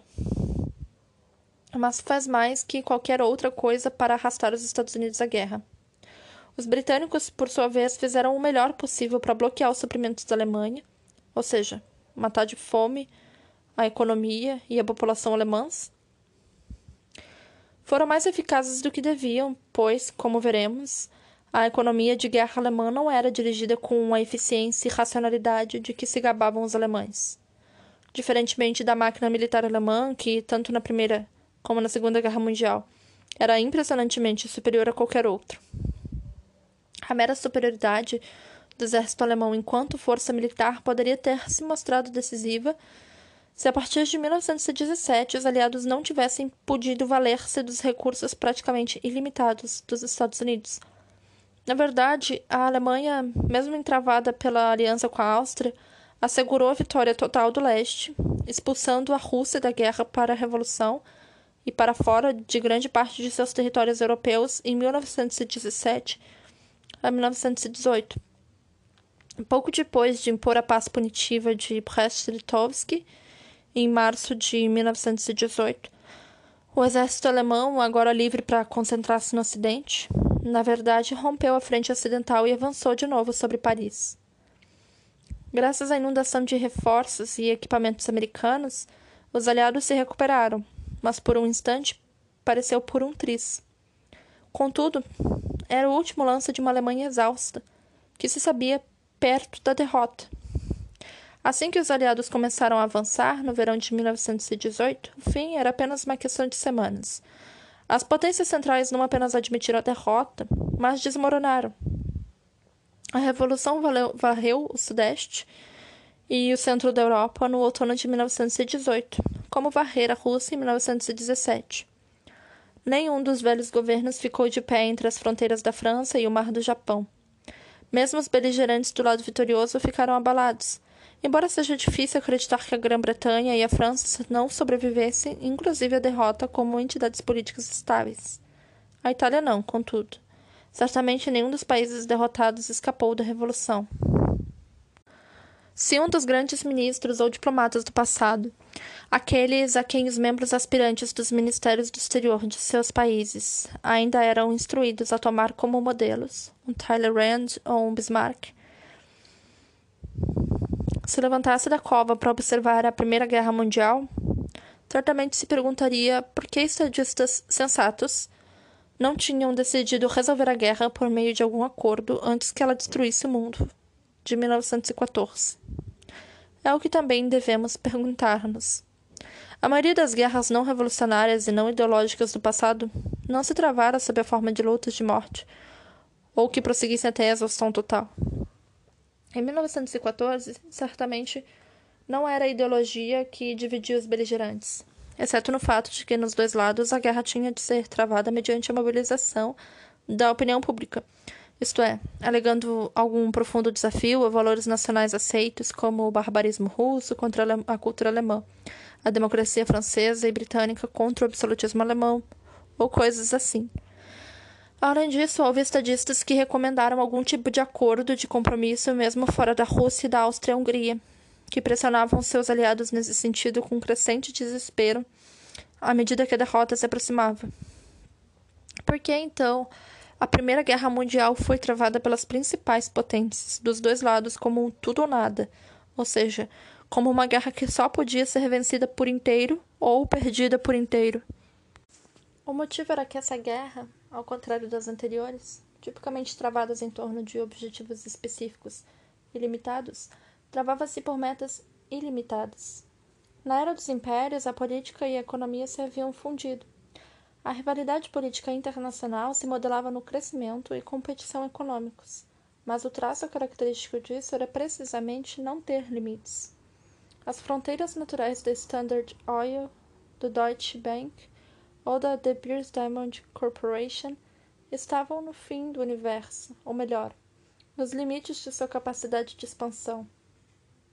Mais concretamente, para os dois principais oponentes, Alemanha e Grã-Bretanha, o céu tinha de ser o limite, pois a Alemanha queria uma política e posição marítima globais, como as que então ocupava a Grã-Bretanha, com o consequente relegamento de uma já declinante Grã-Bretanha a um status inferior. Era uma questão de uma ou outra. Para a França, então e depois, os objetivos em jogo eram menos globais, mas igualmente urgentes. Compensar sua crescente e aparentemente inevitável inferioridade demográfica e econômica frente à Alemanha. Também aqui a questão era o futuro da França como grande potência. Nos dois casos, o acordo teria significado apenas adiamento. A própria Alemanha, seria de supor, uh, podia esperar até que o seu tamanho e superioridade crescentes estabelecessem a posição que os governantes alemães achavam ser direito de seu país, o que aconteceria mais cedo ou mais tarde. Na verdade, a posição alemã de uma Alemanha duas vezes derrotada e sem pretensões à potência militar na Europa era mais incontestante no início da década de 1990 do que as pretensões da Alemanha militarista jamais haviam sido antes de 1945. Contudo, isso se deve ao fato de Grã-Bretanha e França, como veremos, terem sido forçadas, após a Segunda Guerra Mundial, embora com relutância, a aceitar sua relegação a um status de segunda categoria. Assim como a Alemanha Federal, com toda sua força econômica, reconheceu que no pós-1945 a supremacia mundial como Estado individual estava, e teria de continuar, fora de seu poder. Na década de 1900, no auge da era imperial e imperialista, tanto a pretensão alemã a um status global único, o espírito alemão regenerará o mundo, diziam, quanto a resistência a isso de Grã-Bretanha e França, ainda inegáveis grandes potências no mundo eurocentrado, continuavam intactas. No papel, sem dúvida era possível o acordo neste ou naquele ponto dos quase megalomaníacos objetivos de guerra que os dois lados formulavam assim que a guerra estourou. Mas na prática, só um objetivo contava naquela guerra: a vitória total. Aquilo que na Segunda Guerra Mundial veio a chamar-se rendição incondicional. Era um objetivo absurdo, que trazia em si a derrota e que arruinou vencedores e vencidos, que empurrou os derrotados para a revolução e os vencedores para a bancarrota e a exaustão física. Em 1940, a França foi atropelada com ridícula facilidade e rapidez por forças alemãs inferiores e aceitou sem hesitação a subordinação a Hitler, porque o país havia sangrado até quase a morte em 1914 a 1918. A Grã-Bretanha jamais voltou a ser a mesma após 1918, porque o país arruinara sua economia, travando uma guerra que ia muito além de seus recursos. Além disso, a vitória total, ratificada por uma paz punitiva imposta, arruinou as escassas possibilidades existentes de restaurar alguma coisa que guardasse mesmo fraca semelhança com uma Europa estável liberal, burguesa, como reconheceu de imediato o economista John Maynard Keynes. Se a Alemanha não fosse reintegrada na economia europeia, isto é, se não se reconhecesse e aceitasse o peso econômico do país dentro dessa economia, não poderia haver estabilidade. Mas essa era a última consideração na mente dos que tinham lutado para eliminar a Alemanha. O acordo de paz imposto pelas grandes potências vitoriosas sobreviventes Estados Unidos, Grã-Bretanha, França, Itália, e em geral, embora imprecisamente conhecido como o Tratado de Versalhes, era dominado por cinco considerações. A mais imediata era o colapso de tantos regimes na Europa e o surgimento na Rússia de um regime bolchevique revolucionário alternativo. Dedicada à subversão universal, um imã para forças revolucionárias de todas as partes. Segundo, havia necessidade de controlar a Alemanha, que afinal quase tinha derrotado sozinha toda a coalizão aliada. Por motivos óbvios, esse era e continua sendo desde então o maior interesse da França. Terceiro, o mapa da Europa tinha de ser redividido e retraçado. É, tanto para enfraquecer a Alemanha quanto para preencher os grandes espaços vazios deixados na Europa e no Oriente Médio pela derrota e colapsos simultâneos dos impérios russo, Habsburgo e otomano. Os muitos pretendentes à sucessão, pelo menos na Europa, eram vários movimentos nacionalistas que os vitoriosos tendiam a estimular, contanto que fossem anti-bolcheviques como convinha. Na verdade, a Europa, na Europa, o princípio básico de reordenação do mapa era criar estados-nações étnico-linguísticos, segundo a crença de que as nações tinham o direito de autodeterminação. O presidente Wilson dos Estados Unidos, cujas opiniões eram tidas como expressando as da potência sem a qual a guerra tinha sido perdida, estava empenhado a fundo nessa crença, que era e é defendida com mais facilidade por quem está distante das realidades étnicas e linguísticas das regiões que seriam divididas em estados-nação. A tentativa foi um desastre, como ainda se pode ver na Europa da década de 1990. Os conflitos nacionais que despedaçam o continente na década de 90 são as galinhas velhas do Tratado de Versalhes, voltando mais uma vez para o choco.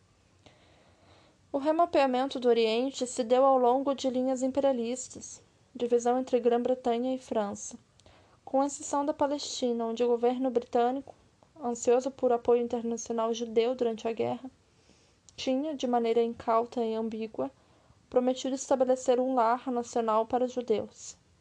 Essa seria outra relíquia problemática e não esquecida da Primeira Guerra Mundial. O quarto conjunto de considerações eram as políticas internas dentro dos países vitoriosos, o que significava na prática Grã-Bretanha, França, Estados Unidos e os atritos entre eles. A consequência mais importante dessa politicagem interna foi que o Congresso americano se recusou a ratificar um acordo de paz, escrito em grande parte por ou para seu presidente e os Estados Unidos, por conseguinte, se retiraram dele, com resultados de longo alcance. Por fim, as potências vitoriosas buscaram desesperadamente o tipo de acordo de paz que tornasse impossível outra guerra como as que acabara de devastar o mundo. Como a que acabara de devastar o mundo. E cujos efeitos retardados estavam em toda parte. Fracassaram da forma mais espetacular. Vinte anos depois, o mundo estava de novo em guerra.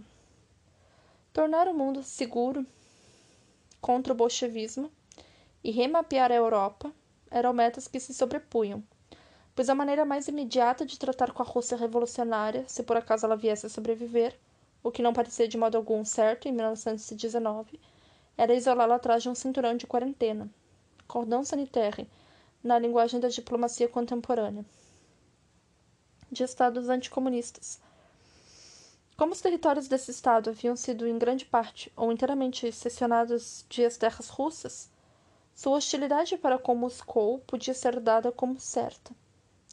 Do norte para o sul eram eles: Finlândia, uma região autônoma que Lenin deixara separar-se, das novas pequenas repúblicas bálticas, Estônia, Letônia e Lituânia, para as quais não havia precedente histórico, Polônia, devolvida à condição de Estado após 120 anos, e uma Romênia muitíssimo ampliada com o tamanho duplicado por seções das partes húngara e austríaca do Império Habsburgo e da ex-russa Bessarabia. A maioria desses estados, na verdade, fora destacada na, da Rússia para Alemanha, pela Alemanha, e não fosse pela Revolução Bolchevique, certamente teria sido devolvida à Rússia. A tentativa de ir adiante com esse cinturão de isolamento no Cáucaso fracassou Antes de mais nada, porque a Rússia revolucionária chegou a um acordo com a Turquia, não comunista, mas revolucionária, e que não tinha simpatia pelos imperialistas britânicos e franceses. Daí os estados da Armênia e Geórgia, independentes durante um curto período, estabelecidos após Brest-Litovsk, e as tentativas conduzidas pelos britânicos de separar o Azerbaijão, onde há muito petróleo. Não sobreviveram à vitória dos bolcheviques na Guerra Civil de 1918 a 1920 e ao Tratado Soviético-Turco de 1921. Em suma, no leste, os aliados aceitaram as fronteiras impostas pela Alemanha Rússia revolucionária, na medida em que essas fronteiras não eram tornadas inoperantes por forças que os aliados não pudessem controlar.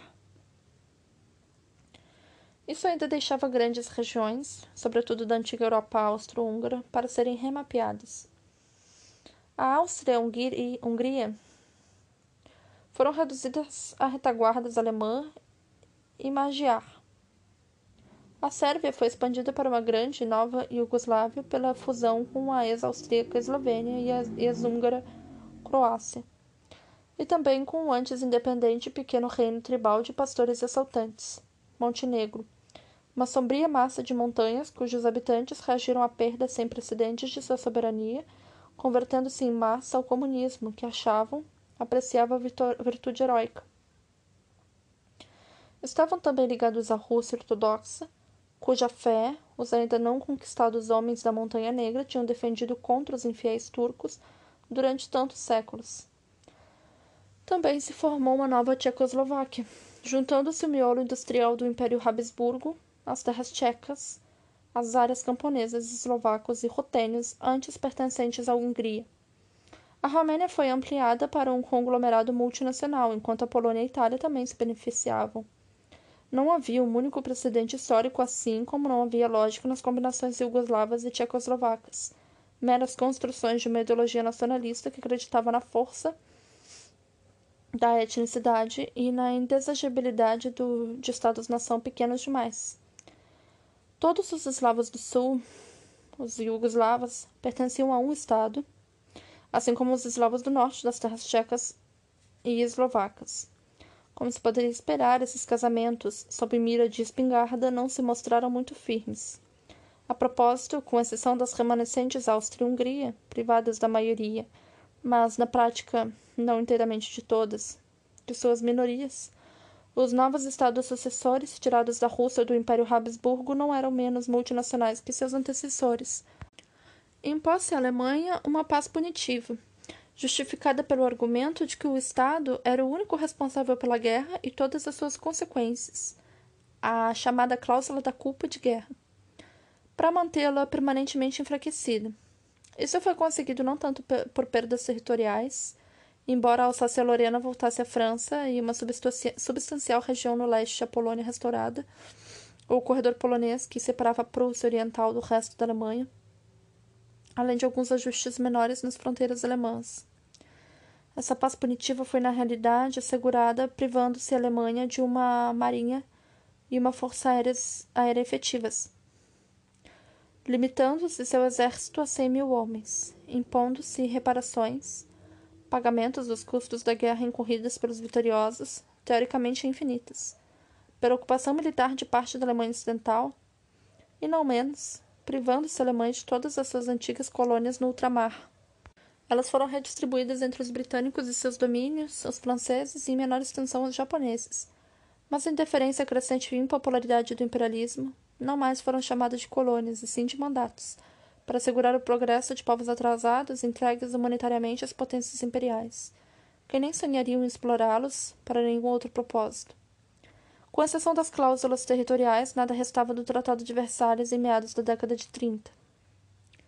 Quanto ao mecanismo para impedir outra guerra mundial, era evidente que desmoronar absolutamente o consórcio das grandes potências europeias, que se supunha assegurá-lo antes de 1914. A alternativa, exortada a obstinadas politiqueiros europeus pelo presidente Wilson, com todo o fervor liberal de um cientista político de Princeton, era estabelecer uma Liga de Nações, isto é, Estados independentes, que tudo abrangesse e que solucionasse pacífica e democraticamente os problemas antes que se descontrolassem, de preferência em negociação pública. Alianças abertas feitas abertamente, pois a guerra também tornara suspeitos, como diplomacia secreta, os habituais e sensíveis processos de negociação internacional. Foi em grande parte uma reação contra os tratados secretos acertados entre os aliados durante a guerra, nos quais dividiram a Europa do pós-guerra e o Oriente Médio, com uma surpreendente falta de atenção pelos desejos ou mesmo interesses dos habitantes daquelas regiões. Os bolcheviques, descobrindo esses documentos sensíveis nos arquivos czaristas, haviam-nos prontamente publicado para o mundo ler, e portanto exigissem um exercício de redução de danos. A Liga das Nações foi, de fato, estabelecida como parte do acordo de paz e revelou-se um quase total fracasso, a não ser como uma instituição para a coleta de estatísticas. Contudo, em seus primeiros dias resolveu uma ou duas disputas menores, que não punham a paz mundial em grande risco, como a da Finlândia e Suécia, sobre as Ilhas Åland. A recusa dos Estados Unidos a juntar-se à Liga das Nações privou-a de qualquer significado real. Não é necessário entrar em detalhes da história do entreguerras para ver que o acordo de Versalhes não podia ser a base de uma paz estável. Estava condenado desde o início e, portanto, outra guerra era praticamente certa. Como já observamos, os Estados Unidos quase imediatamente se retiraram, e no mundo não mais eurocentrado e eurodeterminado, nenhum acordo não endossado pelo que era agora uma grande potência mundial podia se sustentar. Como veremos, isso se aplicava tanto às questões econômicas do mundo quanto, na, quanto à sua política. Duas grandes potências europeias e, na verdade, mundiais estavam temporariamente não apenas eliminadas do jogo internacional, mas tidas como não existindo como jogadores independentes. A Alemanha e a Rússia Soviética. Assim que uma ou as duas reentrassem em cena, um acordo de paz baseado apenas na Grã-Bretanha e na França, pois a Itália também continuava insatisfeita, não poderia durar. Mais cedo ou mais tarde, a Alemanha ou a Rússia, ou as duas, reapareceriam inevitavelmente como grandes jogadores. Qualquer pequena chance que tivesse a paz foi torpedada pela recusa das potências vitoriosas a reintegrar as vencidas. É verdade que a repressão total da Alemanha e a total prescrição da Rússia soviética logo se revelaram impossíveis, mas a adaptação à realidade foi lenta e relutante. Os franceses, em particular, só de má vontade abandonaram a esperança de manter a Alemanha fraca e impotente. Os britânicos não eram obcecados pela lembrança da derrota e invasão.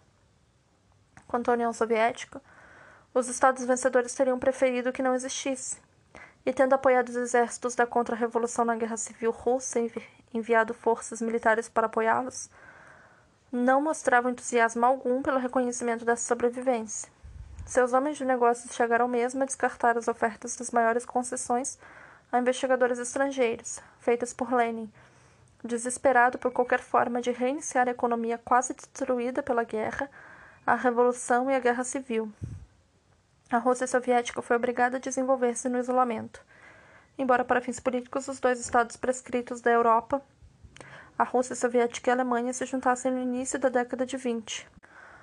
Talvez a guerra seguinte pudesse ter sido evitada, ou pelo menos adiada, se se houvesse restaurado a economia pré-guerra como um sistema global de prósperos crescimento e expansão econômicos. Contudo, após um poucos anos, em meados da década de 1920, nos quais se pareceu ter deixado para trás a guerra e a perturbação pós-guerra, a economia mundial mergulhou na maior e mais dramática crise que conhecera desde a Revolução Industrial. E isso levou ao poder, na Alemanha e no Japão, as forças políticas do militarismo e da extrema-direita, empenhadas num rompimento deliberado com o status quo, mais pelo confronto, se necessário militar, do que pela mudança negociada aos poucos. Daí em diante, uma nova guerra mundial não era apenas previsível, mas rotineiramente prevista. Os que atingiram a idade adulta na, na década de 1930 a esperavam. A imagem de frotas de aviões jogando bombas sobre cidades e de figuras de pesadelo com máscara contra gases, tateando o caminho como cegos em meio a nuvem de gás venenoso, perseguiu minha geração. Profeticamente num caso, erroneamente no outro. A Era dos Extremos, capítulo 1, parte 2 as origens da Segunda Guerra Mundial produziram uma literatura histórica incomparavelmente menor sobre suas causas do que as da Primeira Guerra, e por um motivo óbvio. A Era dos Extremos, capítulo 1, parte 2. As origens da Segunda Guerra Mundial produziram uma literatura histórica incomparavelmente menor sobre suas causas do que as da Primeira Guerra, e por um motivo óbvio. Com as mais raras exceções, nenhum historiador sério jamais duvidou de que a Alemanha, Japão e, mais hesitante, a Itália foram os agressores. Os estados arrastados à guerra contra os três, capitalistas ou socialistas, não queriam um conflito, e a maioria fez o que pôde para evitá-lo. Em termos mais simples, a pergunta sobre quem ou o que causou a Segunda Guerra Mundial pode ser respondida em duas palavras: Adolf Hitler.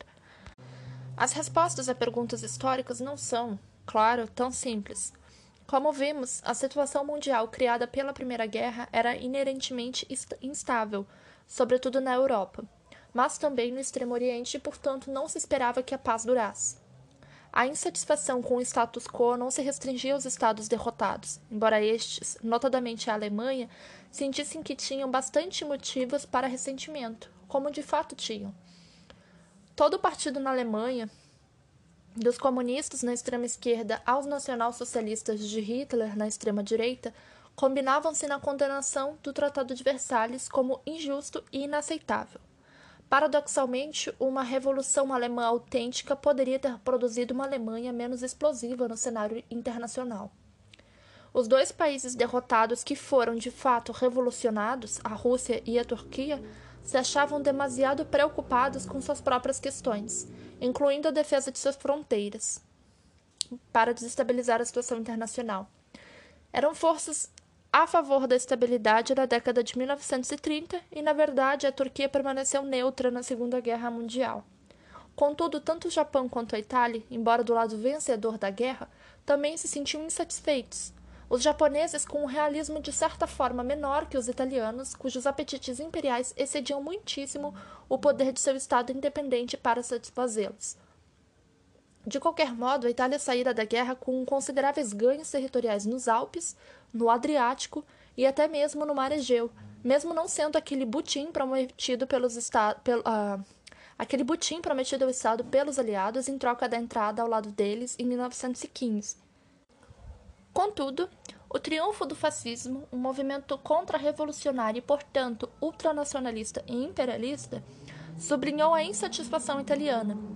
Quanto ao Japão, sua força militar e naval bastante considerável tornava-o a mais formidável potência no Extremo Oriente, sobretudo desde que a Rússia estava fora do quadro. E isso foi, em certa medida, reconhecido internacionalmente pelo Acordo Naval de Washington de 1922, que pôs um ponto final na supremacia naval britânica, estabelecendo a fórmula de 5 para 5 para 3 para a força das marinhas americana, americana, americana, britânica e japonesa, respectivamente. Mas o Japão, cuja industrialização avançava a passos largos, embora em tamanho absoluto a economia ainda fosse bastante modesta, 2,5% da produção mundial no fim da década de 1920, sem dúvida achava que merecia uma fatia maior do bolo do Extremo Oriente do que as potências imperiais brancas lhe concediam. Além disso, os japoneses tinham uma aguda consciência da vulnerabilidade de um país ao qual faltavam praticamente todos os recursos naturais necessários a uma economia moderna, cujas importações estavam à mercê de interferências de marinhas estrangeiras e as exportações à mercê do mercado dos Estados Unidos. A pressão militar para a criação de um império territorial próximo na China, dizia-se, logo encurtaria as linhas de comunicação japonesas e assim as tornaria menos vulneráveis. Apesar disso, fosse qual fosse a instabilidade da paz pós-1918 e a probabilidade de seu colapso, é bastante inegável que o que causou concretamente a Segunda Guerra Mundial foi a agressão pelas três potências descontentes ligadas por vários tratados desde meados da década de 1930. Os marcos miliários na estrada para a guerra foram a invasão da Manchúria pelo, pelo Japão em 1931, a invasão da Etiópia pelos italianos em 1935, a intervenção alemã e italiana na Guerra Civil Espanhola em 1936 a 1939 a invasão alemã da Áustria no início de 1938, o estropiamento posterior da Tchecoslováquia pela Alemanha no mesmo ano, a ocupação alemã do que restava da Tchecoslováquia em março de 1939, seguida pela ocupação italiana da Albânia, e as exigências alemãs à Polônia que levaram de fato ao início da guerra. Alternativamente, podemos contar esses marcos miliares de um modo negativo a não ação da Liga contra o Japão, a não tomada de medidas efetivas contra a Itália em 1935, a não reação da Grã-Bretanha e França a denúncia unilateral alemã do Tratado de Versalhes e, notadamente, a reocupação alemã da Renânia em 1936, a recusa da Grã-Bretanha e França a intervir na Guerra Civil Espanhola, a não intervenção, a não reação destas à ocupação da Áustria, o recuo delas diante da chantagem alemã sobre a Tchecoslováquia, o Acordo de Munique de 1938 e a recusa da União Soviética a continuar opondo-se a Hitler em 1939, o Pacto Hitler-Stalin de agosto de 1939. E, no entanto, se um lado claramente não queria guerra e fez tudo possível para evitá-la, e o outro a glorificava, e no caso de Hitler, sem dúvida, a desejava ativamente, nenhum dos agressores queria a guerra que tiveram, quando a tiveram e contra pelo menos alguns dos inimigos com os quais se viram lutando. O Japão, apesar da influência militar em sua política, certamente teria preferido alcançar seus objetivos, em essência a criação de um império leste asiático, sem uma guerra geral, na qual só se envolveu porque os Estados Unidos se achavam envolvidos numa. Que tipo de guerra queria a Alemanha, quando e contra quem ainda são temas de discussão, pois Hitler não era um homem que documentava suas decisões. Mas duas coisas estão claras. Uma guerra contra a Polônia, apoiada pela Grã-Bretanha e a França, em 1939, não fazia parte de seu plano de guerra. E a guerra em que finalmente se viu contra a União Soviética e os Estados Unidos era o pesadelo de todo general e diplomata alemão. A Alemanha e depois o Japão precisava de uma guerra ofensiva rápida pelos mesmos motivos que tinham precisado em 1914. Os recursos conjuntos dos inimigos potenciais de cada um deles, uma vez unidos e coordenados, eram esmagadoramente maiores que os seus. Nenhum dos dois sequer fez planos para uma guerra extensa, nem contou com armamentos de longo período de gestação. Em contraste, os britânicos, aceitando a inferioridade em terra, investiram seu dinheiro desde o início nas formas mais caras e tecnologicamente sofisticadas de armamento e fizeram planos para uma longa guerra em que eles e seus aliados venceriam o outro lado em produção. Os japoneses foram mais bem-sucedidos que os alemães em evitar a colisão de seus inimigos, pois ficaram de fora tanto da guerra contra da guerra da Alemanha contra a Grã-Bretanha e a França em 1939 e 40, quanto a guerra contra a Rússia depois de 1941.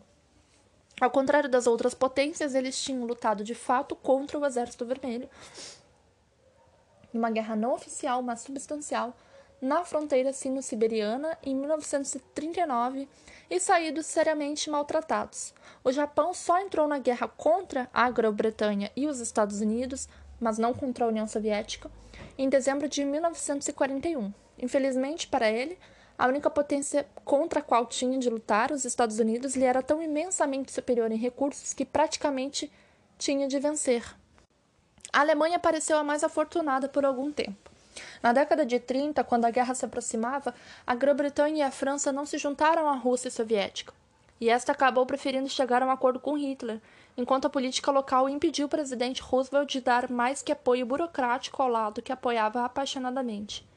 A guerra, portanto, começou em 1939 como um conflito puramente europeu e, de fato, depois que a Alemanha entrou na Polônia, que foi derrotada e dividida em três semanas com a agora neutra União Soviética, como uma guerra puramente europeia ocidental de Alemanha contra Grã-Bretanha e França. Na primavera de 1940, a Alemanha levou de roldão a Noruega, Dinamarca, Países Baixos, Bélgica e França com ridícula facilidade, ocupando os quatro primeiros países e dividindo a França numa zona diretamente ocupada e administrada pelos alemães vitoriosos. E num estado satélite francês.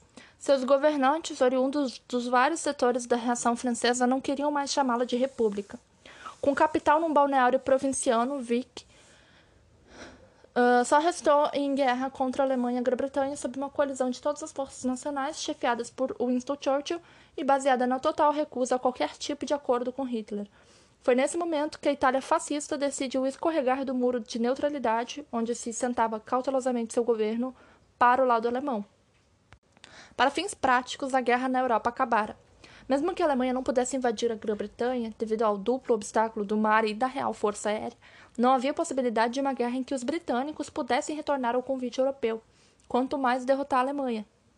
Os meses de 1940 e 1941, quando a Grã-Bretanha ficou sozinha, são um momento maravilhoso na história do povo britânico. ou pelo menos os que tiveram a sorte de vivê-lo, mas as possibilidades do país eram exíguas.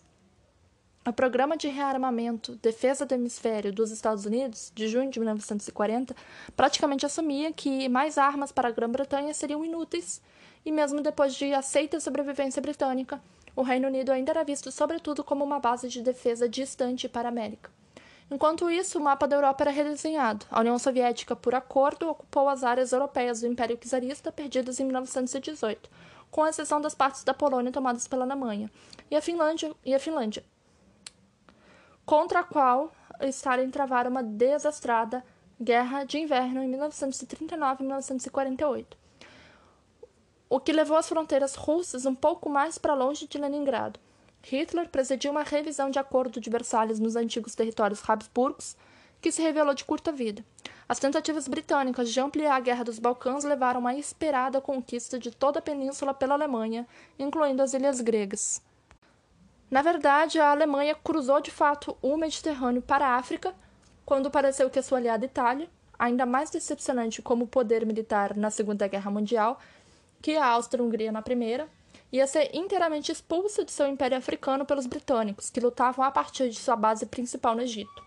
O Afrika Korps alemão, sob um de seus mais talentosos generais, Irving Rommel, ameaçou toda a posição britânica no Oriente Médio. A guerra foi revivida pela invasão da União Soviética por Hitler em 22 de junho de 1941, a data decisiva da Segunda Guerra Mundial. Uma invasão tão insensata, pois comprometia a Alemanha numa guerra duas em duas frentes, que Stalin simplesmente não acreditava que Hitler pudesse contemplá-la.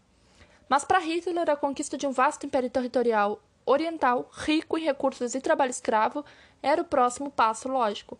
E como todos os outros especialistas militares, com exceção dos japoneses, ele subestimou espetacularmente a capacidade soviética de resistir não porém sem certa plausibilidade, em vista da desorganização do, do Exército Vermelho pelos expurgos da década de 30, da aparente condição do país, dos efeitos gerais do terror e das intervenções extraordinariamente ineptas de Stalin na estratégia militar. Na verdade, os avanços iniciais dos exércitos alemães foram tão rápidos e pareceram tão decisivos quanto as campanhas no Ocidente. No início de outubro, estavam nos arredores de Moscou e há indícios que durante alguns dias o próprio Stalin ficou desmoralizado e pensou em fazer a paz. Mas o momento passou, e as simples dimensões das reservas de espaço, força humana, valentia física e patriotismo russos e um implacável esforço de guerra derrotaram os alemães e deram à União Soviética tempo para se organizar efetivamente, sobretudo por deixar que os muito talentosos chefes militares, alguns deles recém-libertados de gulags, fizessem o que achavam melhor os anos de 42 a 45 foram a única vez em que Stalin fez uma pausa em seu terror. Uma vez que a guerra russa não se decidira em três semanas, como Hitler esperava, a Alemanha estava perdida, pois não estava equipada nem podia aguentar uma guerra longa. Apesar de seus triunfos, tinha e produzia muito menos aviões do que mesmo a Grã-Bretanha e a Rússia, sem contar os Estados Unidos. Uma nova ofensiva alemã em 1942, após o inverno terrível, pareceu tão brilhantemente bem sucedida como todas as outras e levou os exércitos alemães a fundo no Cáucaso e ao Vale do Baixo Volga. Mas não podia decidir a guerra. Os exércitos alemães foram detidos em Stalingrado no verão de 42 a março de 43, e depois disso os russos começaram por sua vez o avanço, que só os levou a Berlim, Praga e Viena no fim da guerra de Stalingrado em diante, todo mundo sabia que a derrota da Alemanha era só uma questão de tempo. Enquanto isso, a guerra ainda basicamente europeia se tornara de fato global. Isso se deveu em parte às agitações anti-imperialistas entre os súditos e dependentes da Grã-Bretanha, que ainda era o maior império mundial, embora ainda pudessem ser eliminados sem dificuldade. Os simpatizantes de Hitler entre os boiras na África do Sul podiam ser internados. Ressurgiram depois da guerra como os arquitetos do regime do apartheid de 1954. E a tomada do poder no Iraque por Rashid Ali na primavera de 41 foi rapidamente sufocada. Muito mais significativo foi o fato de que o triunfo de Hitler na Europa deixou um vácuo imperial parcial no Sudeste Asiático, no qual o Japão entrou afirmando um protetorado sobre as desamparadas relíquias dos franceses na Indochina. Os Estados Unidos encararam essa extensão do poder do eixo no Sudeste Asiático como intolerável e aplicaram severa pressão econômica sobre o Japão, cujo comércio e abastecimentos dependiam inteiramente das comunicações marítimas. Foi esse conflito que levou à guerra entre os dois países. O ataque japonês a Pearl Harbor em 7 de dezembro de 41 tornou a guerra mundial. Dentro de poucos meses, os japoneses tinham tomado todo o Sudeste Asiático, continental e insular, ameaçando invadir a Índia a partir da Birmania no oeste e o vazio norte da Austrália a partir da Nova Guiné. É provável que o Japão não pudesse evitar a guerra com os Estados Unidos a menos que desistisse do objetivo de estabelecer um poderoso império econômico, eufemisticamente chamado de Grande Esfera de Coprosperidade Leste Asiática, que era a essência mesma de sua política. Contudo, tendo observado as consequências do fracasso das potências europeias ao tentarem resistir a Hitler e Mussolini, e seus resultados, não se poderia esperar que os Estados Unidos de Franklin Delano Roosevelt reagissem à expansão japonesa como a Grã-Bretanha e a França tinham reagido à expansão alemã.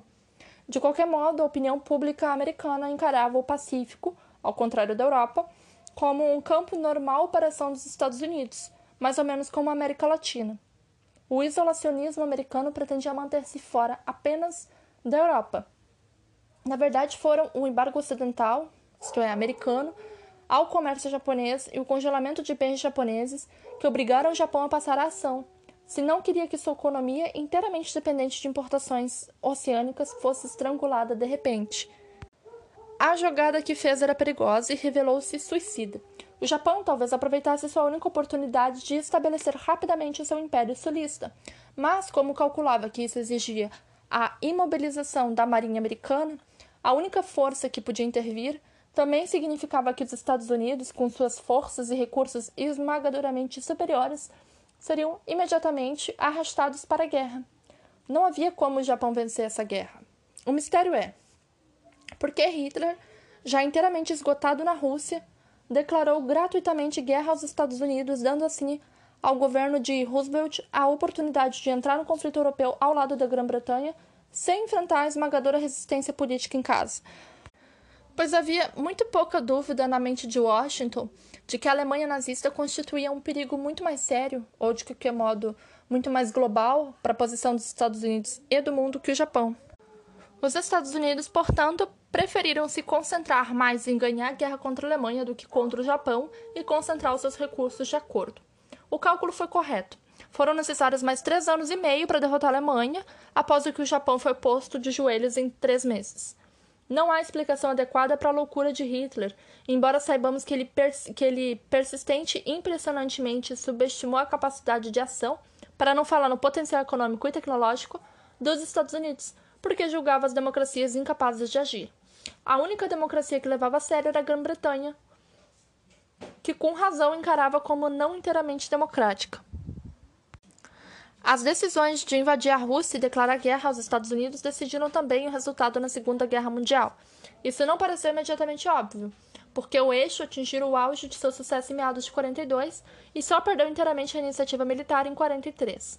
Além disso, os aliados ocidentais só reentraram efetivamente no continente europeu em 1944, pois enquanto conseguiam expulsar o eixo do, do norte da África e atravessar para a Itália, eram mantidos à distância pelo exército alemão. Nesse meio tempo, a única grande arma dos aliados ocidentais contra a Alemanha era o poder aéreo, e este, como demonstraram pesquisadores posteriores, se mostrava espetacularmente ineficaz, exceto para matar civis e destruir cidades. Só os exércitos soviéticos continuaram a avançar e só nos Balcãs, sobretudo na Iugoslávia, Albânia e Grécia. Um movimento armado em grande parte inspirado pelos comunistas que causou à Alemanha e ainda mais à Itália sérios problemas militares. Apesar disso, Winston Churchill tinha razão quando exclamou, confiante depois de Pearl Harbor, que a vitória pela aplicação correta de uma força esmagadora era certa. Do fim de 1942 em diante, ninguém duvidou de que a grande aliança contra o eixo ia vencer. Os aliados começaram a se concentrar no que fazer com sua previsível vitória. Não precisamos seguir mais adiante o curso de acontecimentos militares, a não ser para observar que, no Ocidente, a resistência alemã se mostrou muito dura de vencer, mesmo depois que os aliados reentraram em peso no continente em junho de 44 e que, ao contrário de 1918, não houve sinal algum de revolução alemã contra Hitler. Só os generais alemães, núcleo de poder militar e eficiência prussianos tradicionais, tramaram a queda de Hitler em julho de 44, porque não eram mais, porque eram mais patriotas racionais do que entusiastas de um Götterdämmerung wagneriano em que a Alemanha seria totalmente destruída. Não tiveram apoio popular, fracassaram e foram mortos em massa pelos legalistas nucleares sobre Hiroshima e Nagasaki, para assegurar uma rápida rendição japonesa. A vitória de 1945 foi total, a rendição incondicional. Os estados inimigos derrotados foram totalmente ocupados pelos vencedores. Não se faz qualquer passo formal porque não se reconhecia não se fez qualquer passo formal porque não se reconhecia nenhuma autoridade independente das forças de ocupação, pelo menos na Alemanha e no Japão. O mais próximo de negociações de paz foi a série de conferências entre 43 e 45, em que as principais potências aliadas, Estados Unidos, a União Soviética e a Grã-Bretanha, decidiram a divisão dos despojos da vitória e, sem muito sucesso, tentaram determinar suas relações umas com as outras depois da guerra. Em Teherã, em 1943, em Moscou, no outono de 44, em Yalta, Crimeia, no início de 45, em Potsdam, na Alemanha ocupada, em agosto de 45, mais bem sucedido uma série de negociações interaliados entre, entre 1943 e 45 estabeleceu um esquema mais geral para as relações políticas e econômicas entre Estados, incluindo o estabelecimento de Nações Unidas. Essas questões serão vistas no, em capítulos posteriores. Mais ainda que a Grande Guerra, a Segunda Guerra Mundial foi, portanto, travada até o fim, sem ideias sérias de acordo em nenhum dos lados, com exceção da Itália, que trocou de lado, e regime político em 1943 e não foi inteiramente tratada como território ocupado, mas como um país derrotado com um governo reconhecido. Ela foi ajudada pelo fato de os aliados não conseguirem empurrar os alemães e a República Social Fascista sob Mussolini deles dependente, para fora de mais de metade da Itália durante quase dois anos. Ao contrário da Primeira Guerra Mundial, essa mútua intransigência não exige explicação especial. Era de ambos os lados uma guerra de religião ou, em termos modernos, de ideologias. Foi também e demonstravelmente uma luta de vida ou morte para a maioria dos países envolvidos. O preço da derrota frente ao regime nacional-socialista alemão, como foi demonstrado na Polônia e nas partes ocupadas da União Soviética, e pelo destino dos judeus, cujo extermínio sistemático foi se tornando aos poucos conhecido de um mundo incrédulo, era a escravização e a morte. Daí a guerra ser travada sem limites. A Segunda Guerra Mundial ampliou a guerra maciça em guerra total.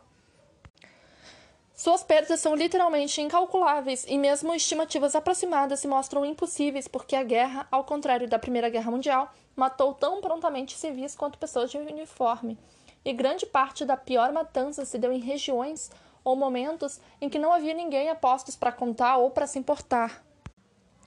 As mortes diretamente causadas por essa guerra foram estimadas entre três e quatro vezes o número estimado da Primeira Guerra Mundial. E, em outros termos, entre 10 e 20% da população total da União Soviética, Polônia e Iugoslávia, e entre 4 e 6% da Alemanha, Itália, Áustria, Hungria, Japão e China. As baixas na Grã-Bretanha e França foram bem menores que na Primeira Guerra, cerca de 1%, mas nos Estados Unidos um tanto mais altas. Mesmo assim, são palpites. As baixas soviéticas foram estimadas em vários momentos, mesmo oficialmente, em 7 milhões, 11 milhões, ou na faixa dos 20 ou mesmo 30 milhões. De qualquer forma, o que, que significa exatidão estatística com ordens de grandezas tão astronômicas? Seria menor o horror do Holocausto se os historiadores concluíssem que isso terminou não 6 milhões, que é a estimativa original por cima, e quase certamente exagerada, mas 5 ou mesmo 4 milhões, e seus 900 dias de sítio alemão de, a Leningrado, ali em 1941 a 44, mataram um milhão ou apenas três quartos do meio milhão de fome e exaustão? Na verdade, podemos realmente apreender números além da realidade aberta à intuição física, que significa para o leitor médio dessa página que de 5,7 milhões de prisioneiros de guerra russos na Alemanha, 3,3 milhões morreram